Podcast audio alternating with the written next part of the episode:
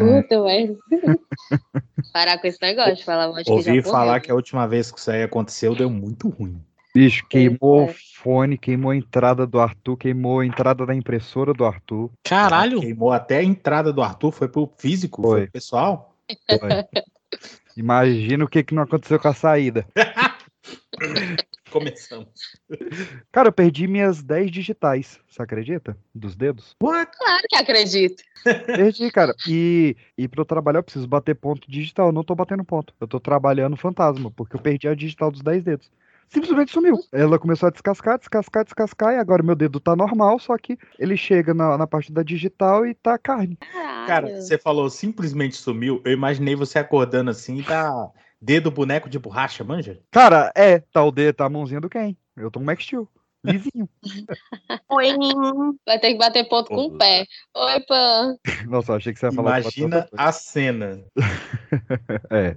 Outro dia o menino perguntou pra mim, pô, Jário, você acha certo esse negócio da gente ter que pedir pra sair de sala, pedir pro professor? Menino do oitavo ano. Eu falei, eu vou te explicar com uma analogia. Eita.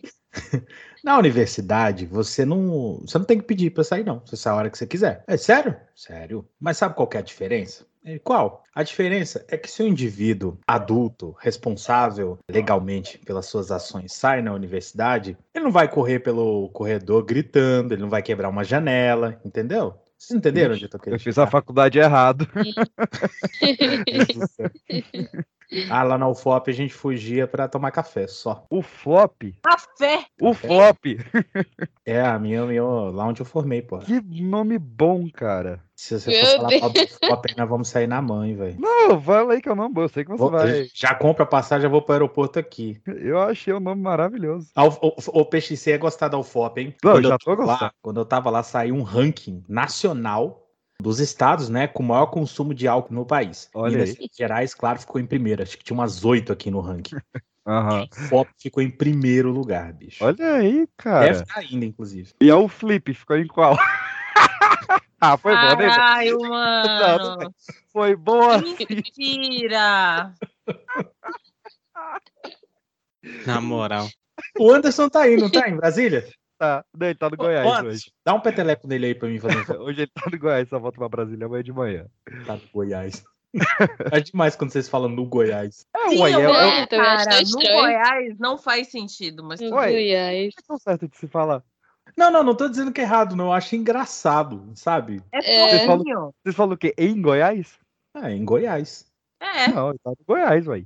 Eu não falo, eu tô no casa. Eu falo, eu tô em casa. Eu não falo, eu tô na Bertioga. É, ué, você tá nas Minas Gerais, ué. Não, eu falo, estou Ué. em Minas Gerais. Uai. Mas você fala, estou no Rio de Janeiro. É, é, você tem um. Pois é. Eu é porque é, é cidade e estado. que estado que é? Isso tá sem controle hoje. É assim que eu argumento. Teu cu. Nada, eita, luta. Você acha que eu tô morrendo de sono? Você está ouvindo o Pipocast, o podcast que é um estouro.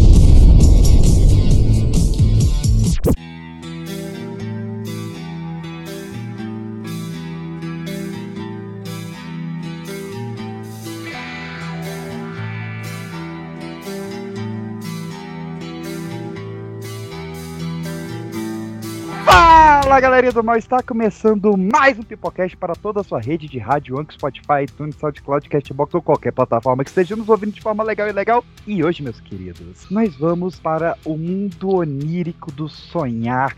Que felicidade estar finalmente abrindo as portas do Pipocast para falarmos da maior obra em quadrinhos da história, Sandman de Neil Gaiman, que está chegando agora no dia 4 de agosto de 2022 na Netflix. Tomara que seja bom, porque senão esse comentário vai envelhecer muito mal, mas os quadrinhos serão eternamente maravilhosos. E para falar dessa obra-prima, única e inigualável, estamos aqui com Pandemônio. Fala, galerinha. Aqui é a Pan e eu sou a esperança. Ah, falaram a porra da frase. Ah, A minha que era ódio, essa era a frase que ódio, cara! Essa Pena que a esperança não é a última que fala, né? cara que todo, Olha todo só, é o meu direito, é o meu direito falar isso. Eu tô pedindo esse programa há 500 anos, é o beleza. mínimo. Beleza, beleza, beleza. Vai, vai, vai. a, a primeira linha da minha pauta é Eu sou a esperança. Que pariu, cara. Tinha que ser. Vai, vai. Também na minha bancada estamos aqui com Luciana. Oi, gente, aqui é a Lu e eu tenho a teoria de que se Sandman fosse no Brasil, o Magnus seria o Padre Quevedo e a entidade invocada por engano seria o filho do capeta de Hermes e Renato. Oi? Entorta meu dedo, seu filho de capeta. Ó, o Arthur ainda está com o microfone explodido por falar o que não devia. Volta lá no Poltercast pra entender. E o Anderson ainda está viajando neste Brasilzão de meu Deus. Então, para fechar a nossa bancada principal, estamos aqui com o professor Jairo. Is it light? Enter night. Enter Sandman. Eu sabia, eu sabia, eu sabia, cara. Cara, é, é, Por isso- é- cravar sobre Sandman é muito manjado, né, cara? Porque- Ele sempre tem as mesmas frases. Ah, Puta bem, merda. mano. Não. Pelo menos é, é um programa pra cada arco. Eu quero ver se todo mundo vai cantar e vai falar que é esperança 10 vezes aqui. Vamos ver, vamos ver. E fechando este time de Oníricos, estamos aqui com Jonathan Santos. Diga-me, PX, estrela do podcast, indague-se. Na verdade, indague-se todos vocês aqui na bancada. Que poder o inferno teria se aqueles aqui confinados não fossem capazes de sonhar com o paraíso? Véi, que, que frase linda de Morpheus, viu? Sim. Muito Volta. bom, muito bom. Meus queridos, como eu já dei o spoiler, este é o primeiro episódio da nossa série de Sandman. Nós vamos falar hoje sobre prelúdios e noturnos e já já a gente volta para falar de Casa de Bonecas, que são os dois arcos que serão abordados nessa primeira temporada de Sandman. A cada ano a gente volta aqui e faz mais dois arquinhos. Eu queria- Eu só queria dizer, Ah, quando tá. o PX falou bem assim, nós vamos falar sobre a maior e tal, eu falei, opa, finalmente vamos falar de Watchmen, hein? Olha que maravilha. Dia. Mas hoje, é, além deste bate-papo sobre prelúdios e noturnos, você vai ouvir nada mais, nada menos do que oito audiodramas exclusivos, Tá. baseados na obra de Sandman durante todo o programa. Então, ó, relaxa a fofofonezinho na orelha, vem com o tio PX, porque todos os sonhos têm o sonhador como centro, portanto, os sonhos são absolutamente egoístas. Pray the Lord my soul to keep.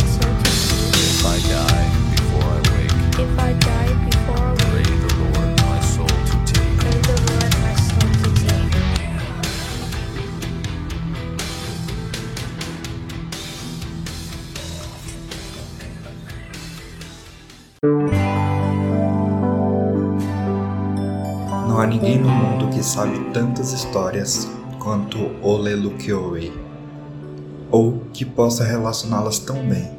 À noite, quando as crianças estão sentadas à mesa ou em suas cadeirinhas, ele sobe as escadas muito suavemente, pois ele anda em suas meias.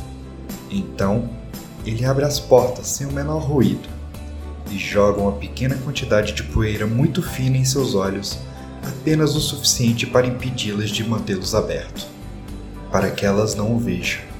Então, ele se arrasta atrás de si e sopra suavemente sobre seus pescoços, até que suas cabeças comecem a cair. Mas Olelukoe não quer machucá-los, pois ele gosta muito de crianças e só quer que elas fiquem quietas para que ele possa se relacionar com histórias bonitas. E elas nunca estão quietas até quando estão na cama e dormindo. Assim que elas dormem, Olelukioe senta-se sobre a cama. Ele está muito bem vestido, seu casaco é feito de tecido de seda. Impossível de dizer de que cor ele é, pois muda de verde para vermelho e de vermelho para azul. Debaixo de cada braço, ele carrega um guarda-chuva. Um deles com fotos do lado de dentro. Ele espalha sobre as crianças boas e as deixa sonhar com as mais belas histórias a noite inteira. Mas o guarda-chuva da outra mão não tem imagens. E esse ele coloca sobre as crianças desobedientes, para que durmam pesadamente e acordam de manhã sem sequer ter sonhado.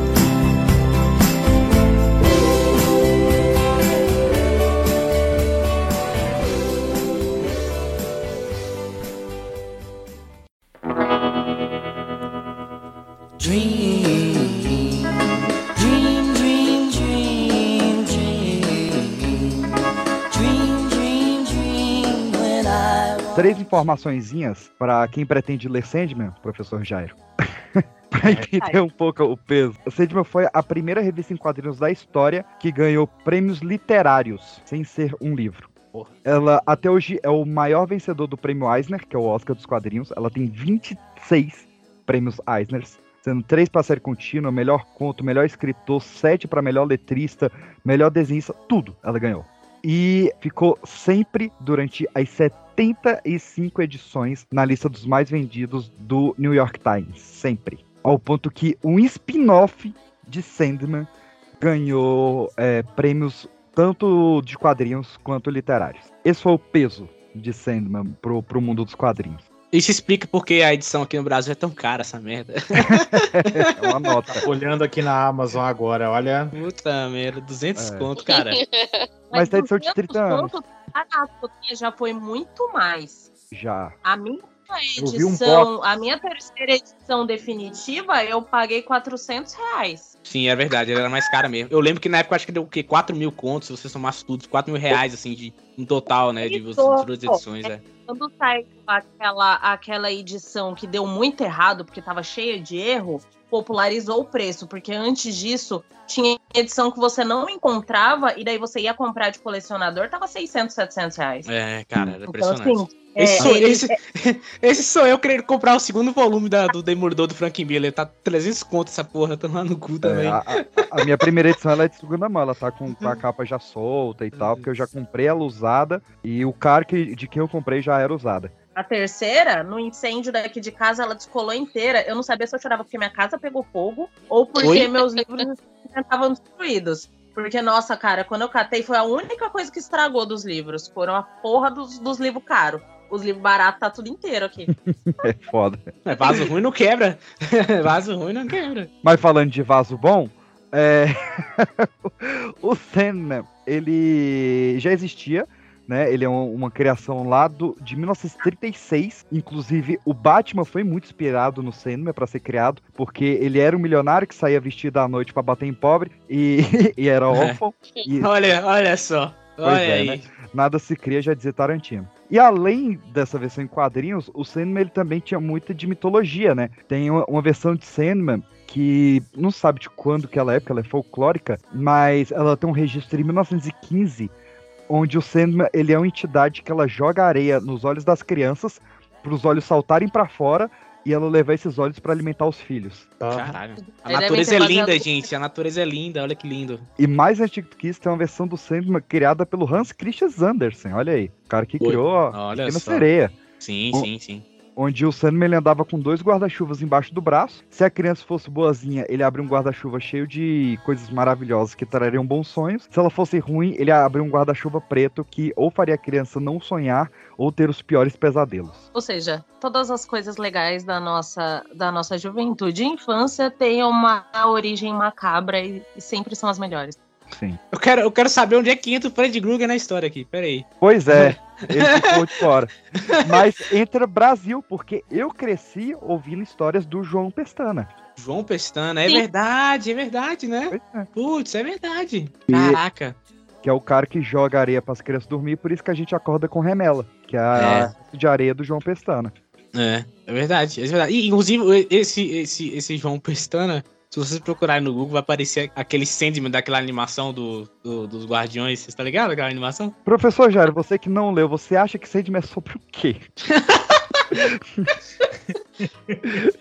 Eu não li a história, mas Ah. eu fui pesquisar. eu Só viu a figura, né? É, fui passando, né? Que da hora isso aqui, ó, meu. Não, eu precisava saber do que, que a gente ia falar, né? Tinha que dar um paulista. Deu, deu uma gugada rápida aqui. E é é um lance meio mitológico, né? É, eu, achei, eu achei legal a premissa, assim. É, me deixou um pouco triste estar aqui e receber todos os spoilers possíveis antes de ler, mas por que, que eu não faço pelo amor ao Pipocast? Ossos Gente. Ossos O que a gente vai ter aqui é tipo a ponta do iceberg. Tipo, tem muita É. coisa muito mais, mais complexa e mais bonita pra você ler depois disso. O Sandman é um personagem. As HQs, né? Pelo menos são aquelas HQs que é sempre bom você reler, porque você sempre vai vendo coisas novas, né? Coisas que você não tinha notado antes. Isso que é muito interessante também da, das Tá HQs do falar de. Watch de novo, né? Não, não, não, pior que não, pior que não. também, o Watchmen também. Mas, mas, mas Sandman também tem muito disso, sim. Eu lembro que na, na primeira vez que eu li, eu tava muito mais interessado em, ah, ele tem que. Como é que ele vai conseguir aqui os artefatos? E na segunda vez já comecei a ler com uma questão mais Uhum. filosófica, né? Então isso é muito interessante também do personagem.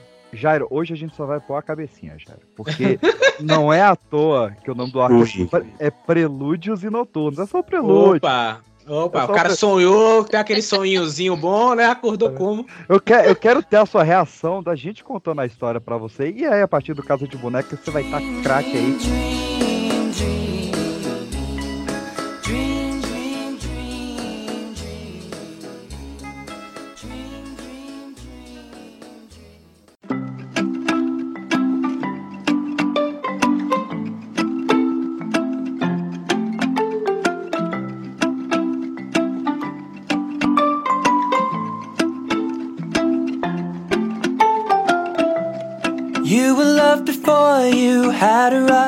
Vamos lá, meus queridos. Um pequeno parâmetro aqui.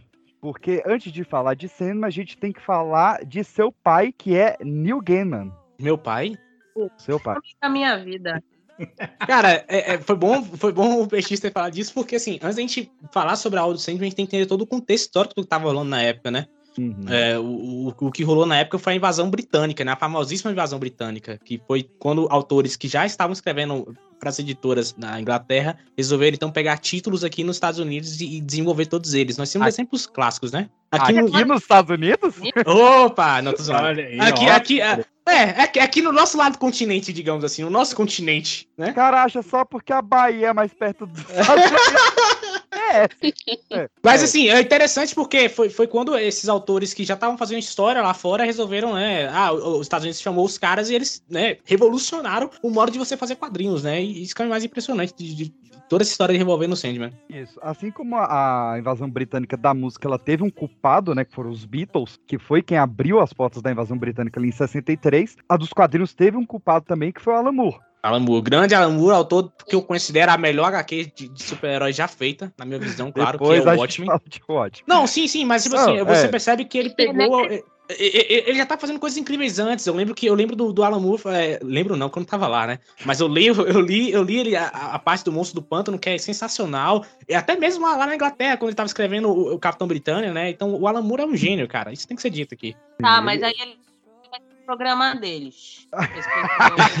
Sim, não, mas é importante falar do Alan Moore, porque o, o Neil Gaiman é um grande fã do Alan Moore também, né? Então, é, muitas coisas da obra do Neil Gaiman tem um pouco ali do Alan Moore, claro, né? Mas ele fez do jeito dele porque o Neil Gaiman é foda. Mas a gente tem o, o Neil Gaiman, por exemplo, ele é um cara que é, que é outro gênio, justamente por pegar esses personagens que eram mega desconhecidos, que ninguém botava bola, ninguém dava nenhum, nenhum tipo de sinal pra eles, e ele vai lá e, e faz um negócio totalmente diferente e, e- e cria um negócio totalmente novo, né? Não, o Alan Moore tava fazendo isso. pô. O, o Moore trouxe isso com o- É. o, o Miracle Man. Mas o papo não é sobre o Moore, então, eu tô focando no livro, E- cara.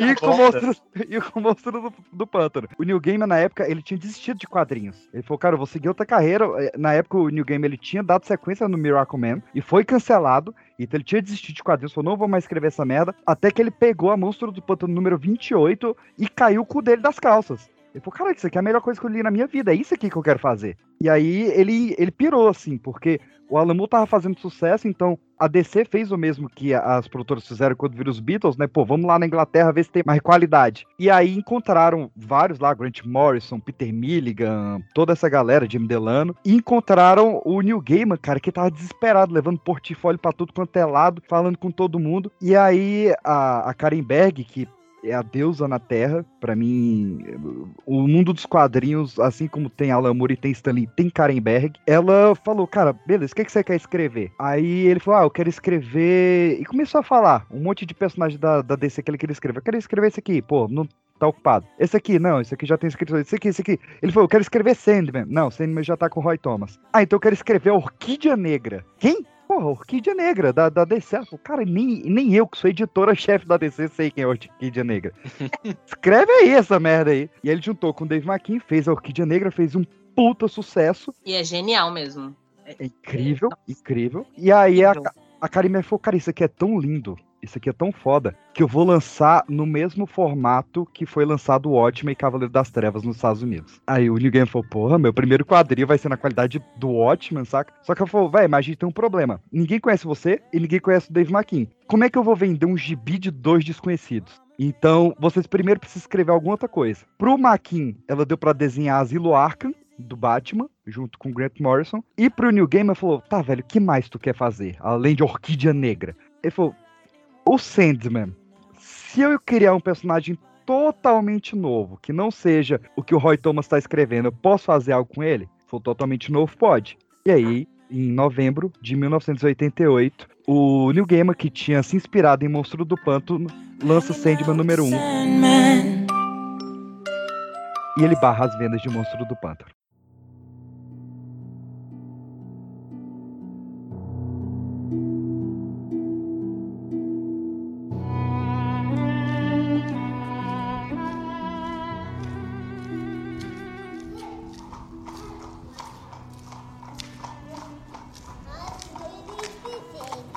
Ah, já? Eu devo ter cochilado.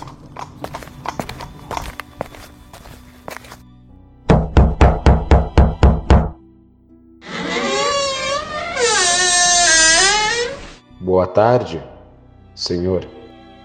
Boa tarde. Meu nome é Hathaway. John Hathaway. Queira me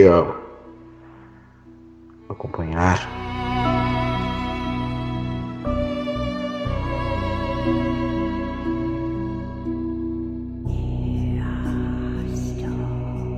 Dr. Hathaway, que prazer inesperado.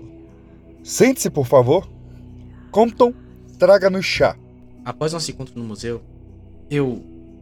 Eu. Meu filho Edmund. Seu destrói fundou na semana passada e. Ele morreu.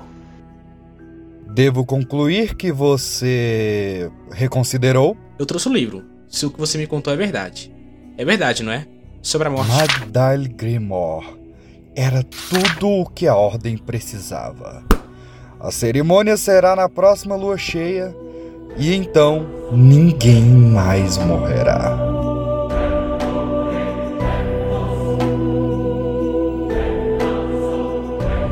Dez de junho. Toronto, Canadá. Ellie Marcin ouviu uma história de Niná. Embora seja apenas um conto, ele a aterroriza. Kingston, Jamaica. No albergue do seu pai, Daniel Bustamante dorme. Os gritos e canções dos adultos bêbados não perturbam seu sono. Ele sonha com um castelo acima das montanhas azuis, um castelo de nuvens.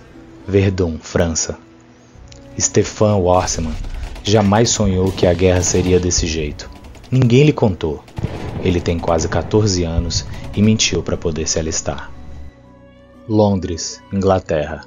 Eunice Kincaid se debate entre os lençóis de linho. Ela sonha com um homem alto e moreno. Os olhos dele queimam como estrelas gêmeas. Ela resmunga e chora perdida no mundo além da sua compreensão. Witchcross, Inglaterra. Os sonhos de Roderick Burgs são de poder e glória, e de morte, é claro, especialmente morte. Meia-noite. É a hora. Ora, ah. jamais alguém sequer tentou fazer o que nós conseguiremos, Alex. Invocar e aprisionar a morte. Será um triunfo para a ordem, não é, Alex? Sim, pai. Pai? É, magos. Tudo pronto para a cerimônia. Ótimo. Assumam suas posições. Vamos começar.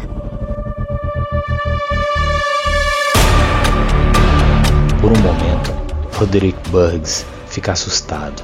Ele pensa na audácia de sua ação capturar a morte. Por um momento, ele hesita, mas só por um momento. Eu ofereço uma moeda feita de pedra. Eu ofereço uma canção roubada da sujeira. Eu ofereço uma faca de sob as colinas e um bastão que cravei nos olhos de um morro. Eu ofereço uma garra arrancada Eu de um ofereço rato. um nome e o nome está Eu perdido. ofereço o sangue tirado de minhas veias e uma pena tirada da asa de um anjo. As palavras mágicas ressoam dentro de sua cabeça. Bugs percebe que não poderia parar agora, nem mesmo se quisesse. Eu o chamo de muitos nomes. Ó mestre, eu invoco com veneno, invoco com dor. Eu abro o caminho, abro os portões. Venha, Venha, venha, venha, venha, venha, venha. venha. Eu invoco os nomes dos velhos mestres: Nantar, Alato, Morax, Libérios, Clash, Vapar, Mainon, venha. A chama Deva o chama, Moborinho o chama, Rovendilho o chama, Da escuridão, eles o chamam. Moeda e canção, faca e bastão. Para a escuridão, eles o chamam. Aqui na escuridão, juntos, Guerra nós o invocamos. sangue e pena. Aqui, na escuridão, juntos, nós o invocamos. Venha! Venha!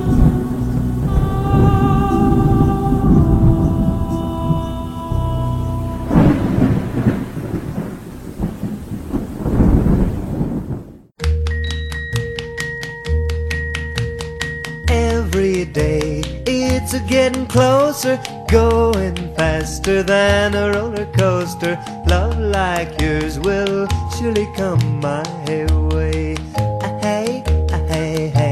Mas começamos lá no dia 6 de junho de 1916, onde um cara chamado Magno, na verdade o nome dele é Burgess, mas Magno é o nome dele da seita, que é muito engraçado, cara, que o, o New Game ele traz como primeiro personagem esse cara que tem uma seita secreta e o cara é rico, e ele junta os amiguinhos nessa seita, sendo que o, o os amiguinhos, o pai do New Gamer, ele era relações públicas da cientologia. Não acho que seja uma coincidência, eu não acho. Também acho que não, hein? Foi revirar a vida do New Game, achei essa informação aí. E não é à toa que a gente começa em 1916, essa história, porque por acaso em 1916 houve uma crise do sono na Europa. Uma Uhum. doença do sono, na verdade. Teve uma Eu crise acho que é de- difícil dormir no meio do bombardeio, né? É um pouco complicado. né? Mas na época eles dedicaram isso à encefalite, mas sim causada por conta de que se o mundo tá em guerra, não tem por que você tá sonhando, né? É, e essa crise durou de Uhum. 16 até 27, e ela só foi passar nos anos 80 com terapia experimental. Então, como que o Neil Gaiman vai contar isso num gibizinho de super-heróis? Ele vai botar que em 1916, esse cara dessa pseudo-cientologia maluca vai tentar invocar a morte para se tornar imortal, né, barganhar com ela a imortalidade, só que por acidente ele vai capturar o sonho. Ele vai capturar a personificação do sonhar. E no momento em que ele captura esse deus entre aspas, do sono, em todas as pessoas que estão dormindo não conseguem acordar e quem tá acordado não consegue dormir. Então, mas o que mais é, é- é interessante é que antes deles chegarem, né, nisso de, de mostrar a magia dando errado, porque dá, né? Uhum. E, e eles não ligando pra isso, é, eles mostram cenas de várias, né, pessoas que estavam indo dormir e que estavam chegando no sonhar e estavam tendo seus sonhos, e daí isso acaba mudando completamente o destino daquelas pessoas. E o mais engraçado é que quando eles veem que eles não conseguiram capturar a morte, eles falam: foda-se, vai ficar esse daí que a gente pegou mesmo, vamos ver se a gente usa pra alguma coisa. E o Sandman com aquela cara. Paciência, eu vou esperar. É, o interessante também dessa história de, gente que dorme e não acorda mais é que também em 1915 houve a. a- a- o Peixe já falou da doença do sono, que as pessoas não, não- não ficavam o tempo todo acordadas, né? Mas também rolou uma doença do sono que a pessoa dormia até morrer. E até hoje ninguém sabe exatamente o que rolou nessa época, a galera não entende muito bem o que aconteceu, porque as pessoas simplesmente dormem e morrem, e é isso, sabe? Eu acho mega interessante como ele coloca isso na obra também, e, e, e- e ajudando o que o Kipan falou, é, é interessante que até mesmo ele fala: olha, vocês têm sorte ter errado. Porque se fosse minha irmã, tava todo mundo morto já, literalmente. É. Outra coisa que eu acho massa é como, como abrange, assim, é, classes sociais diferentes, né? Locais pelo mundo, não fica uma- um núcleo só, né? Então é, é muito abrangente tudo que acontece, que aí você percebe a importância de se manipular uma entidade, né? É, tipo, a- Outra- as comunidades outra- mais pobres morrem de fome, as É. mais ricas são estupradas e tal. E Outra, ele- outra, Isso. outra brincadeira também, eu vou, eu vou ter que botar, dar os créditos pra essa pessoa que falou, foi o próprio Eduardo Sporra, né? Que ele comenta que é- também pode ser uma analogia ao próprio século XX, né? Que foi um século que rolou muita guerra, muita, muito, muitos conflitos. Isso. A captura do sonho me- meio que é a justificativa para aquele povo, aquela geração tá tão desesperançosa, né? Exato, sem sonhos, é. sem. Muito bom, muito Não, bom. Só isso já seria genial. Só que o New Gaiman, ele é mais do que genial. Então ele já explicou o folclore, ele já explicou a história do mundo, e agora ele ainda te explica a história da DC. Que o motivo do Sandman ter sido aprisionado de 1916 até 1988, que é quando começa a história, é o motivo de todos esses anos existir essa entidade no universo DC e ninguém saber. É, Porque ele tava exatamente. aprisionado. Olha a genialidade disso. E, e ele até fala que os outros Sandmans que existem, né? Que, pô, o Sandman. Provavelmente a gente veja o Sandman agora no Adão Negro, porque ele é um fundador da Sociedade da Justiça, o Wesley Dodds. E ele fala que esses Sandmans, o da Sociedade da Justiça e o outro criado pelo Roy Thomas, eles eram o mundo tentando voltar ao seu curso original. Então, como o Sandman Divindade estava preso, algumas pessoas viravam super-heróis e adotavam esse nome de Sandman para manter o curso. Ou seja, o cara cria uma parada totalmente nova de um herói que já existia e ele justifica os heróis que já existiam, cara. É, Isso é, é. é surreal. E já consegue, consegue justificar até o final de, do universo, né? Da, da DC. Totalmente. Sim, sim, total. Cara, essa história é muito boa. Essa história, o primeiro capítulo, né? Ela é muito bem contada e como ele vai passando de diferentes gerações, né? E aí tem uma cena que, que o, o velho, né, que prende, começa a ficar desesperado porque tá prestes a morrer. É muito foda, cara. É muito foda. Que ele começa a chorar e fala, eu só não queria envelhecer. Porra, é muito maneiro, cara. Essa história é, é- é impressionante, assim, é cheia dos pequenos detalhes. E como ele escapa também é um negócio muito genial, cara. É muito bem feito. Chega ao ponto do cara que capturou ele morre de velhice e o Uhum. filho dele já tá velho também. E Pois aí, é. o mais legal é que no meio disso tudo, o Gaiman, ele sempre teve a habilidade de colocar problemáticas sem ser aquele negócio assim, estou aqui para causar polêmica. Todos os quadrinhos dele, ele traz um monte de assuntos, assim, tipo, estupro de incapaz, é, o suicídio que ele, ele sem, é, vira e mexe, aparece alguém se matando no meio do negócio, a guerra é, e, e o desespero da guerra. Então, assim, ele traz problemáticas assim que você pega e lê de uma maneira que você fala, cara, isso tá errado. Mas não é de um jeito pesado, é de um jeito que te faz refletir, te faz pensar, porra, a humanidade é isso mesmo, né, cara? A gente vai ver mais pra frente, tipo, ele, ele no inferno, quando ele visita o inferno, ele chega no momento que ele tá pra ser aprisionado por Lúcifer e de lá ele consegue escapar. Da Uhum. humanidade ele não consegue. A humanidade é pior do que o diabo. Sim, Isso Exatamente. é verdade. Quando ele sabe onde cada objeto tá, que ele fala, né? é, são só humanos, não é possível que algo vá dar errado, algo assim, né? Que ele fala. É. lê do engano, lê do engano. Mas, cara, Eles- o, momen- o momento que ele sai, que ele se liberta, que ele abre aquele vórtice. E a gente vê o poder dele, que é caminhar entre os sonhos. E ele vai pro sonho do, do maluco que tá aguardando ele, que ele tá vestido de palhaço, em uma festa que tá Marilyn Monroe, Elvis e o Johnny Cash. E tu fala, que, que, que é isso que É, eu tô pô, lendo? mano, sabe? é maneiríssimo, né? É muito bom, velho. Muito É. bom. O cara que aparece o Superman voando no meio do negócio, tipo, oi! É. Aí, Precisava de um deslize, né? Pra que ele conseguisse entrar em algum sonho e daí ele chegar onde ele precisava chegar. Primeiro, na verdade, ele precisava que a, a, a maldição que fizessem se- seria desfeita, nem que seja um pouquinho, né? Que eles colocam uma areia assim ao redor deles. Aí tem hora que levam esse velho, né? Que, que tá quase a morrer de cadeira de rodas. E quando eles tiram o velho, a, a roda ela passa por cima da, da- do símbolo, É? né? E aí ele mancha um pouquinho. Ele, opa, agora eu já posso invadir um sonho. e tem o E aí detalhe que o. E, e tem o detalhe que o guarda dele tá desacreditado que esse cara é poderoso. É, Ele dorme, porque antes o, o velho ficava drogando os guardas pra não dormir. E o guarda lê, é, ele dorme lendo It a Coisa do, do Stephen King. muito bom a referência. Isso. E, e, Essas velho, referências que aparecem são muito, É, muito tudo massas. da época. Tudo da época. Mas pra Uhum. mim, cara, o momento mais bonito é quando você vê a, a menina que foi estuprada, a menina rica, e ela aparece velha, sentada na cadeira de rodas, e quando o Sandman se liberta, ela acorda e fala, eu sonhei que tive um bebê. Aí me quebra. é, Hum, é aí muito eu- é louco, velho. Muito foda. Agora eu fiquei assim. Professor, já você tá aí ainda? Estamos aí. Imagina, Imagina, já, já não, tá no sonho já. A gente tá na primeira edição ainda. Esse é o problema. Isso é um gibi. Um. Agora você imagina, o cara prendeu essa entidade. Essa entidade fala: eu preciso primeiro de comida, de roupa, em terceiro lugar, de vingança. que, que você acha que esse cara vai Não, fazer pra ou- se vingar? Tem as ferramentas antes. Não, ah, não, ele, ele se vinga antes de pegar qualquer ferramenta. Não, ele fala, ele precisa Ah. de comida, roupas, aí ele fala, preciso das minhas ferramentas e vingança. É, mas antes a vingança. Primeiro a vingança, foda-se ferramenta. Primeiro é a vingança. O cara chega, o maluco que manteve ele preso e fala: O meu castigo pra você vai ser te dar uma dádiva. Você vai ter o eterno despertar. Ou seja, o cara vai acordar dentro do sonho, achando que teve um pesadelo. No momento que ele acordar, ele vai ver que ele tá em outro pesadelo. Aí ele vai acordar de novo, vai ver que tá em um pesadelo. vai- e vai. Caraca. sempre Ah, que Togashi, seu safado. O Togashi copiou Isso disso aí, cara. O Togashi não. O, o Araki no, no Jojo. Olha que safado. Tem um cara que faz um poder pra semelhante a isso aí. Olha Porra, aí. que foda, olha aí. Mas isso é muito foda, cara. Tipo, o cara vai estar sempre acordando de um pesadelo, dentro de um pesadelo, dentro de um pesadelo para toda Vocês já a passaram por, eternidade. por isso? Já. Vocês E já- não é legal. É horrível. Não é Olha, legal. várias, várias vezes continuamente não, mas já, já acordei de um, de um sonho ou de um pesadelo dentro de outro e a, a sensação é esquisita. já Cara- aconteceu, e aí eu acho mais legal de tipo, no meio do sonho, eu ficar consciente que é um sonho.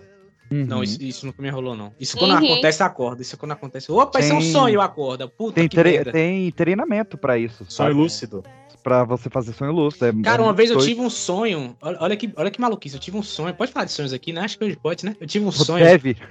Eu tava sendo um sonho que eu tava sendo perseguido por alguém. Aí eu, meu Deus do céu, que merda, que sonho é esse? Aí eu acordei. Aí eu acordei na minha cama falei, oh, graças a Deus, isso é um sonho. Aí sabe quando você senta na cama assim pra colocar os, o- o- as sandálias, né? Aí Hum. quando eu sentei, cara, minhas pernas estavam com buracos. E aí dos buracos estavam saindo vermes. E aí eu acordei de novo, tive um pesadelo dentro de um pesadelo. Foi um negócio muito sinistro, cara. Eu fiquei muito. É. Sabe quando você acorda, você fica assim, isso aqui é real? Será que o que eu tô vendo é real? Comecei a tocar nas coisas, tá ligado? Com medo de achar que também era outro sonho. O eterno despertar, é isso aí. Ele queria fazer Inception e girar o, o peãozinho pra ver se Pô, ele tava na realidade. Nem Não. fala, nem fala esse Pega Inception seu que eu peão e gira. Love like yours will surely come my way. Hey, hey, hey. Love like yours will surely come my way.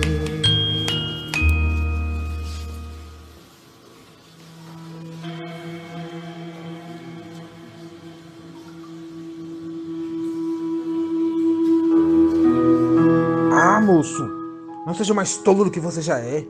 Desembrulhe o presente. Vamos! Ah, mas não é meu aniversário. Caralho, é claro que não, miolo mole. Você não faz aniversário. Ah, é? Não, eu. ah, não faço? Você. ah, promete que isso não vai. sei lá, explodir? Ora essa. Por que eu te daria uma bomba? Que espécie de irmão você acha que eu sou? Hein? Ah, meu irmão. Do tipo que me mata sempre que fica furioso. É. Águas passadas são águas passadas, certo? Agora, abra logo o maldito presente! Foi isso. Quem está aí? Acho que é alguém batendo na porta. Bem, alguém ou alguma coisa. Você não acha que é melhor a gente ah, esperar um pouco? Eu. Bem, talvez ele acabe indo embora. Gregory. Talvez seja uma coisa fingindo ser o Gregory. Alguma coisa grande e no- nojenta. Não seja estúpido. Por que uma coisa grande e nojenta fingiria ser o Gregory? Mas se bem, se minha memória não falha, Gregory é mesmo extraordinariamente grande e nojento. Sim, mas eu. ah, Eu. Mas pensando bem, é melhor você abrir a porta. É. É o Gregory, não é? É. É. É. Bota pra fora, idiota! O que foi?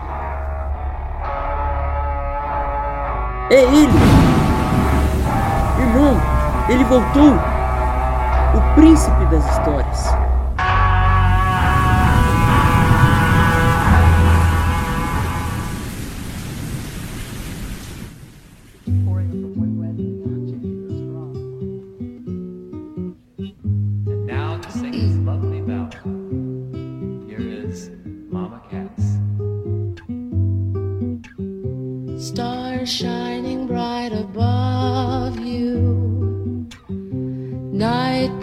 Seem to whisper, I love you.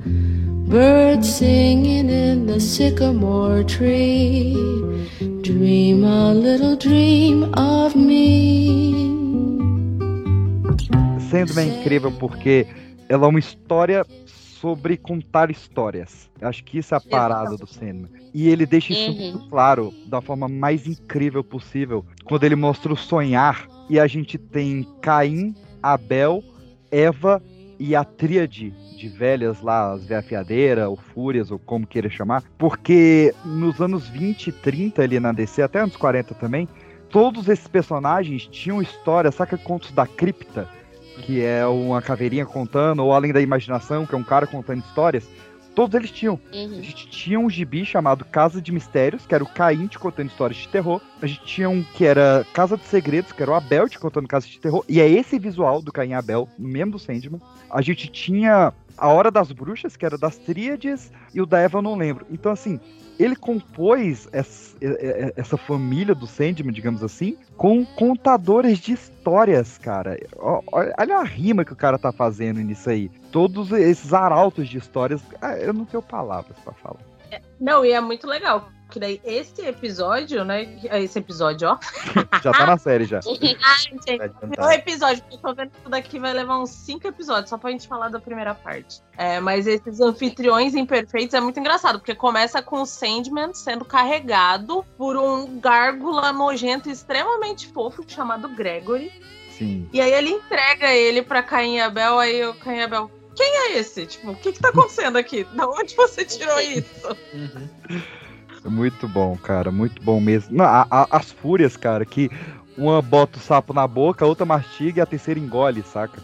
É. Cara, isso é uma parada que eu Sim. acho que é genial. A gente tem comentado várias vezes quando se for a hora. É como ele consegue é, pegar essas entidades, digamos assim, e trazer a vida real de maneira que é mega coerente, né? Aí você falou de Caim e Abel, por exemplo, né? Que são dois irmãos e um é, um é mais caquete que o outro, tá ligado? Os dois veizão, assim, sabe? Uma parada meio bizarra e tal. E um mata o outro, continua, né? A história vai se repetindo. Me lembrou muito as tias da Sabrina, Sabrina Spellman, a. Como é o nome delas? A Zelda e a Hilda. É, isso. Pois é, as, as tias dela, né? A, uma, da- uma fica matando a outra e a outra fica revivendo, igual a, na história.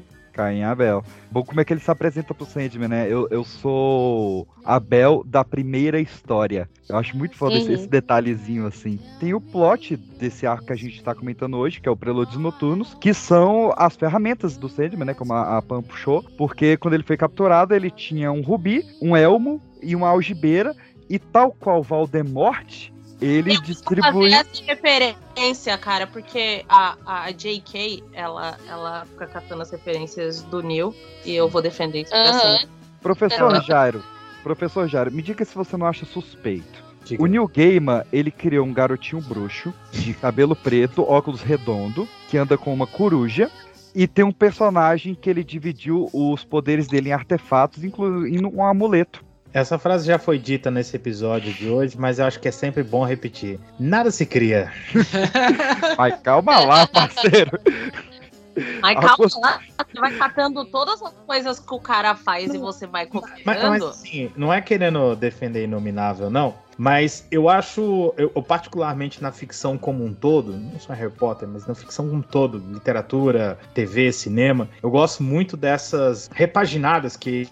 Inclusive, vocês estão comentando no próprio Sandman, né? Que fez com personagens já, já existentes, né? Da, da própria DC e tal. Eu gosto dessas repaginadas. Eu, eu tenho uma- uma- um problema muito grave com essa questão das referências. E aí, não queria entrar muito no assunto, não, mas acho que é um problema que tá rolando no- no- nos filmes da Marvel hoje, né? Você tem a referência solta lá pra agradar alguém, né?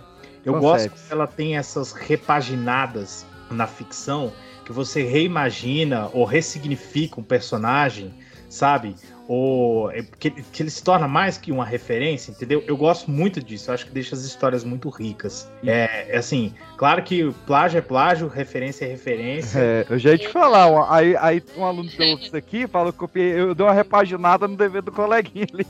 É, não, é, cada, cada caso é um caso, mas é, fica aí meu- minha manifestação. Igual, entendeu? Eu copiei, mas diferente. Foi isso. que É, eu- mas é, o do Harry Potter é muito igual. Assim, eu sou fã de Harry Potter, mas é muito igual. É, é assustadoramente igual. Cara, Eu acho que é exatamente por a gente ser fã das duas coisas que a gente consegue identificar o quão é semelhante e o quanto não, não tem como negar que, que, que veio dali, entendeu? Porque é muito específico. Tipo, o, é, nesse caso do Sandman, o- a primeira coisa que ele pega é tipo um pergaminho. Que tem uma assinatura dele, que era algo dele, e, e com aquilo ele vai tirar parte da força dele pra ele voltar ao que ele era. e era, Isso, e era o olerite do cara, né, velho? O olerite do cara. Aí você vê isso com o Diário de Voldemort, que foi, era uma das Horcrux. Então, tipo assim, meu, é tudo muito conectado. Não tem como é, negar, entendeu? Conectado.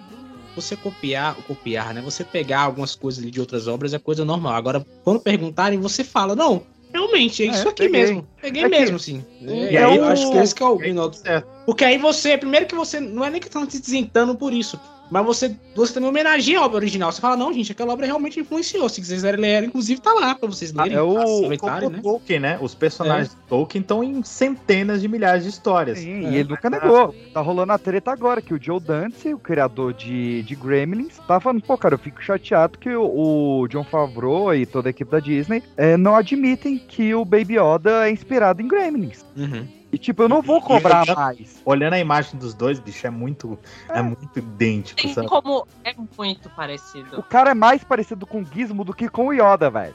É. Admite essa merda.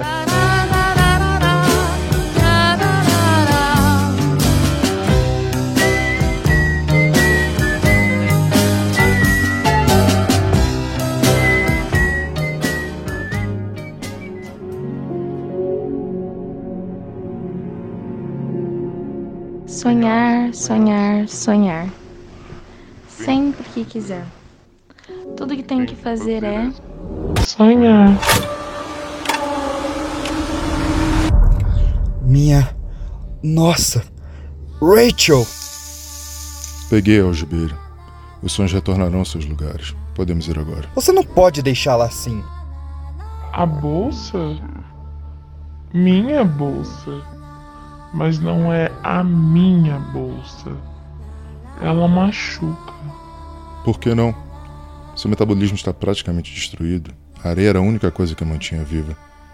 Ela morrerá logo. Dolorosamente, eu imagino. Vejo o pôr do sol na mão de um homem. Eu disse que você não pode deixá-la assim.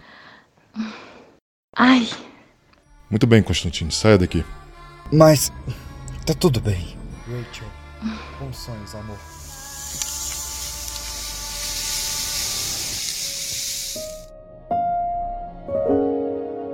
O véu se rasga e ela sente a carne grudar de volta aos seus ossos novamente.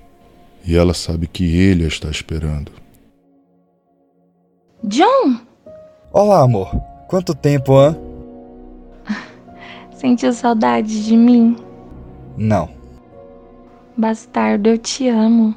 eu sei.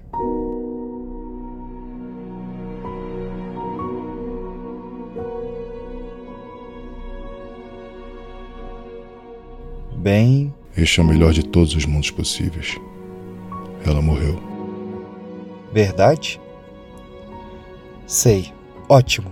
Obrigado. Você tem a sua maldita bolsa de areia, então. Vou acordar o Chess. Tenho muito trabalho pra fazer, sabe? Ahn, até mais.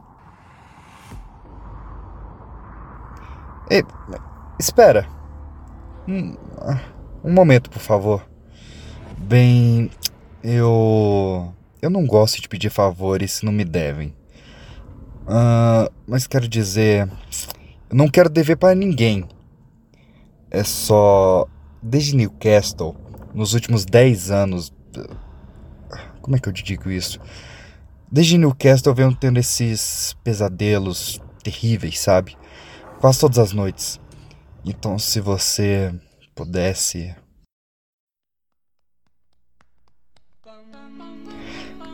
Obrigado. Um, dois, um, dois, três, Mr. Sandman. Bring me a dream. Make him the cutest that I've ever seen.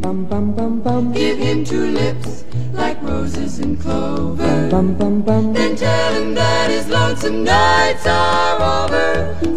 Vamos falar desses três artefatos então. Apesar do Elmo e do Rubi serem as principais histórias, eu gosto muito da história da Algibeira no fato de que ela vai cair na mão de uma ex-namorada do Constantine e ela tá viciada em cheirar e comer a areia da parada, velho. É. É genial, né? É. Pôr, pôr essa algibeira na mão dela. É. Não, e é, é interessante porque, assim, já começa a entrar o contexto dos anos 90, né? Cara, o, o Sandman é uma obra muito, muito noventiça, né? A gente tem que dizer aqui, né? É total, é grande, total isso aí. E nessa época, a gente sabe que a cocaína era forte, né? Forte, sempre foi, né?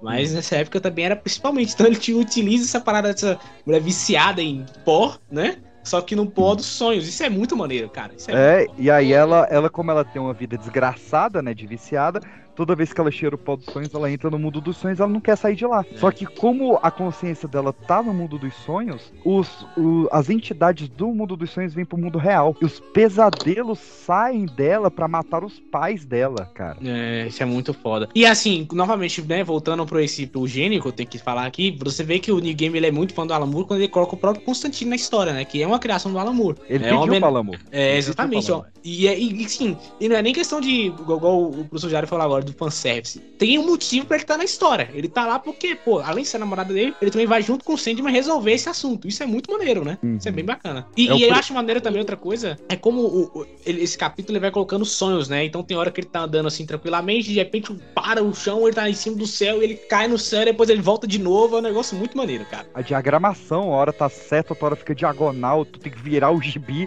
Aí É. essa edição da Panini é um peso, porque ela tem 1.300 páginas. É verdade.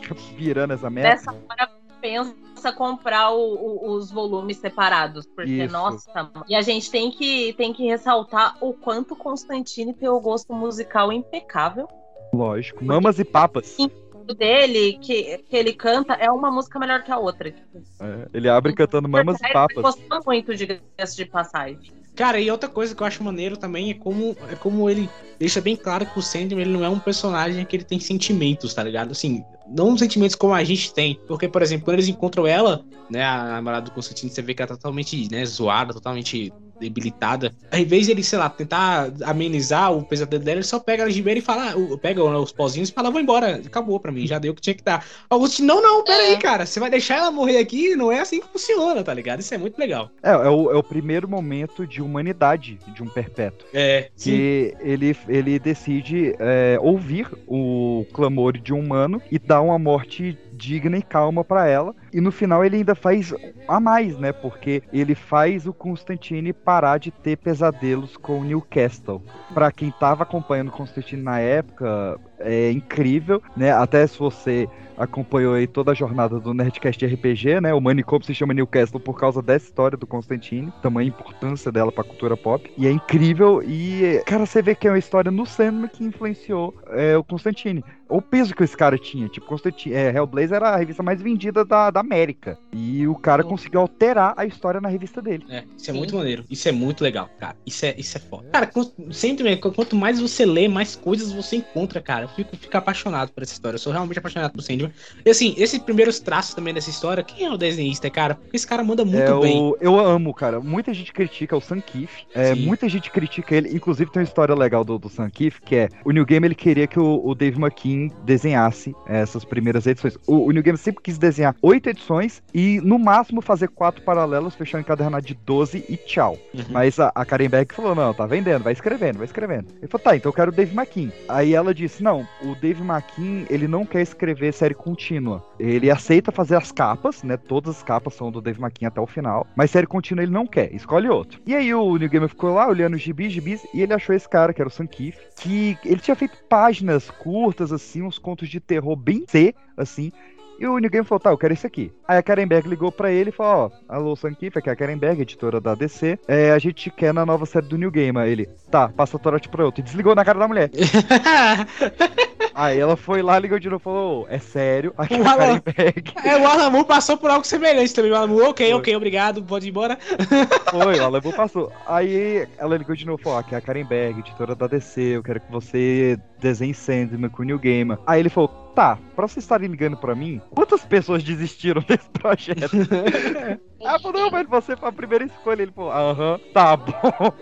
Cara, o, o, o Sam Kiff, ele desenha muito bem e ele, é- ele, ele é ótimo pra desenhar essas coisas bizarras e, e loucas. Eu não sei se vocês já leram aquele The Max, né? Que é um vigilante que, que até ganhou uma animação ali pela MTV. E é total. Cara, o Sam Kiff ali, ele brilha, cara. Porque o traço é muito, muito, muito bizarrinho, assim, muito viajado. Eu acho isso muito maneiro, cara. Pra mim, acho que ele. Eu li aqui que nos anos 90, os Estados Unidos, né, tava passando por uma crise de criatividade. Então eles estavam abusando muito da sexualização das personagens femininas, né, e da violência gráfica também. Daí eles decidiram que é, abordar uns traços mais diferentes, né, uma coisa mais subjetiva e tal, menos comercial, que tipo para contrastar com um texto que é muito maduro, né, muito bom. Então para tirar meio que o foco do só dos traços do desenho. É, a, É, a- a Marvel tava no contrário, né? A Marvel com.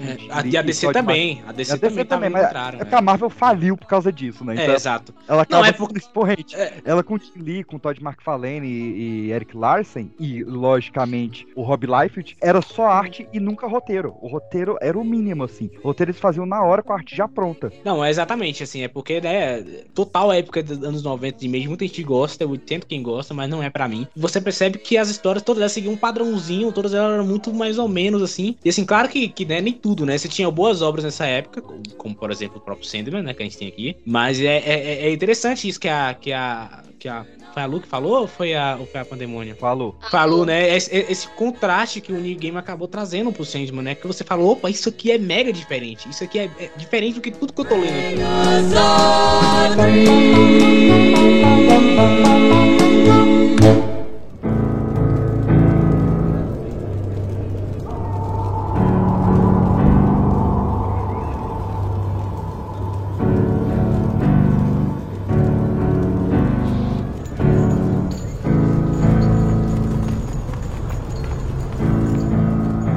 Bem-vindos, senhoras e senhores, a mais uma fantástica noite do entretenimento, aqui no Clube do Inferno.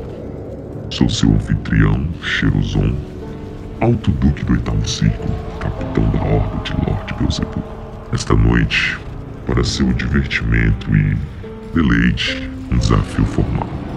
Como desafiado, dou a partida. Faço o primeiro lance, e o desafiador é Sonho uma vez mestre do reino do sono. Portanto, vamos aplaudir Mr. Sandman.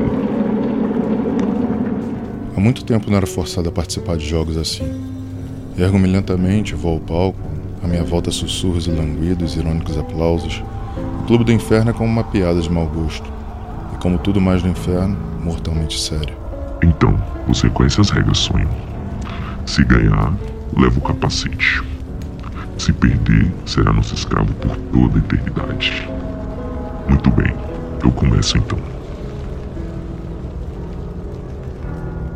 Sou um lobo assassino, devorando sua presa. Sou um caçador de lobos montado a cavalo. Sinto o cheiro de álcool derramado, cigarro, sexo barato, perfume e mofo. Sinto a grama sob os cascos, os flancos entre minhas pernas. Tudo é real, nada é real. É a vez de Corazon. Sou uma mosca que pica o cavalo e derruba o caçador. Há muitas maneiras de se perder o jogo mais simples. Falha dos nervos, hesitação, incapacidade de tomar a defensiva, falta de imaginação.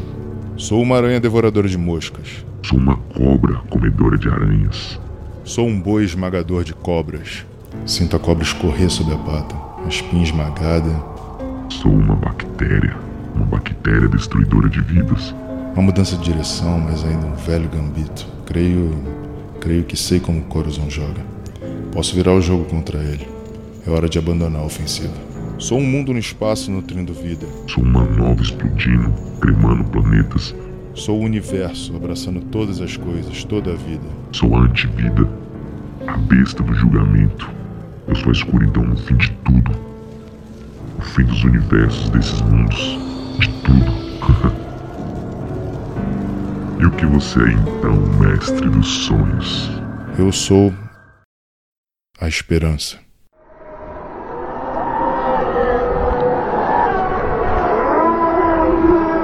Onde estão os gêmeos? Onde estão agonia e êxtase?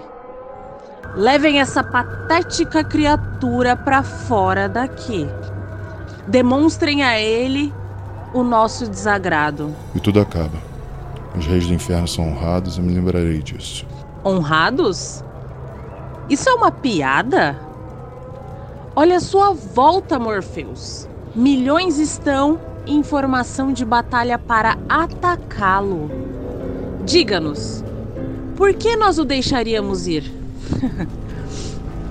Com ou sem elmo, você não tem nenhum poder aqui. Que força tem os sonhos no inferno? Você diz que eu não tenho poder? Talvez tenha razão. Mas dizer que os sonhos não têm poder aqui? E todos vocês perguntem-se: que poder teria o inferno se os prisioneiros daqui não fossem capazes de sonhar com o céu? Diga-me, Lúcifer, estrela da manhã. Em silêncio, eles abrem caminho, fugindo do meu olhar, com passos firmes, segurando meu elmo. Deixo o inferno.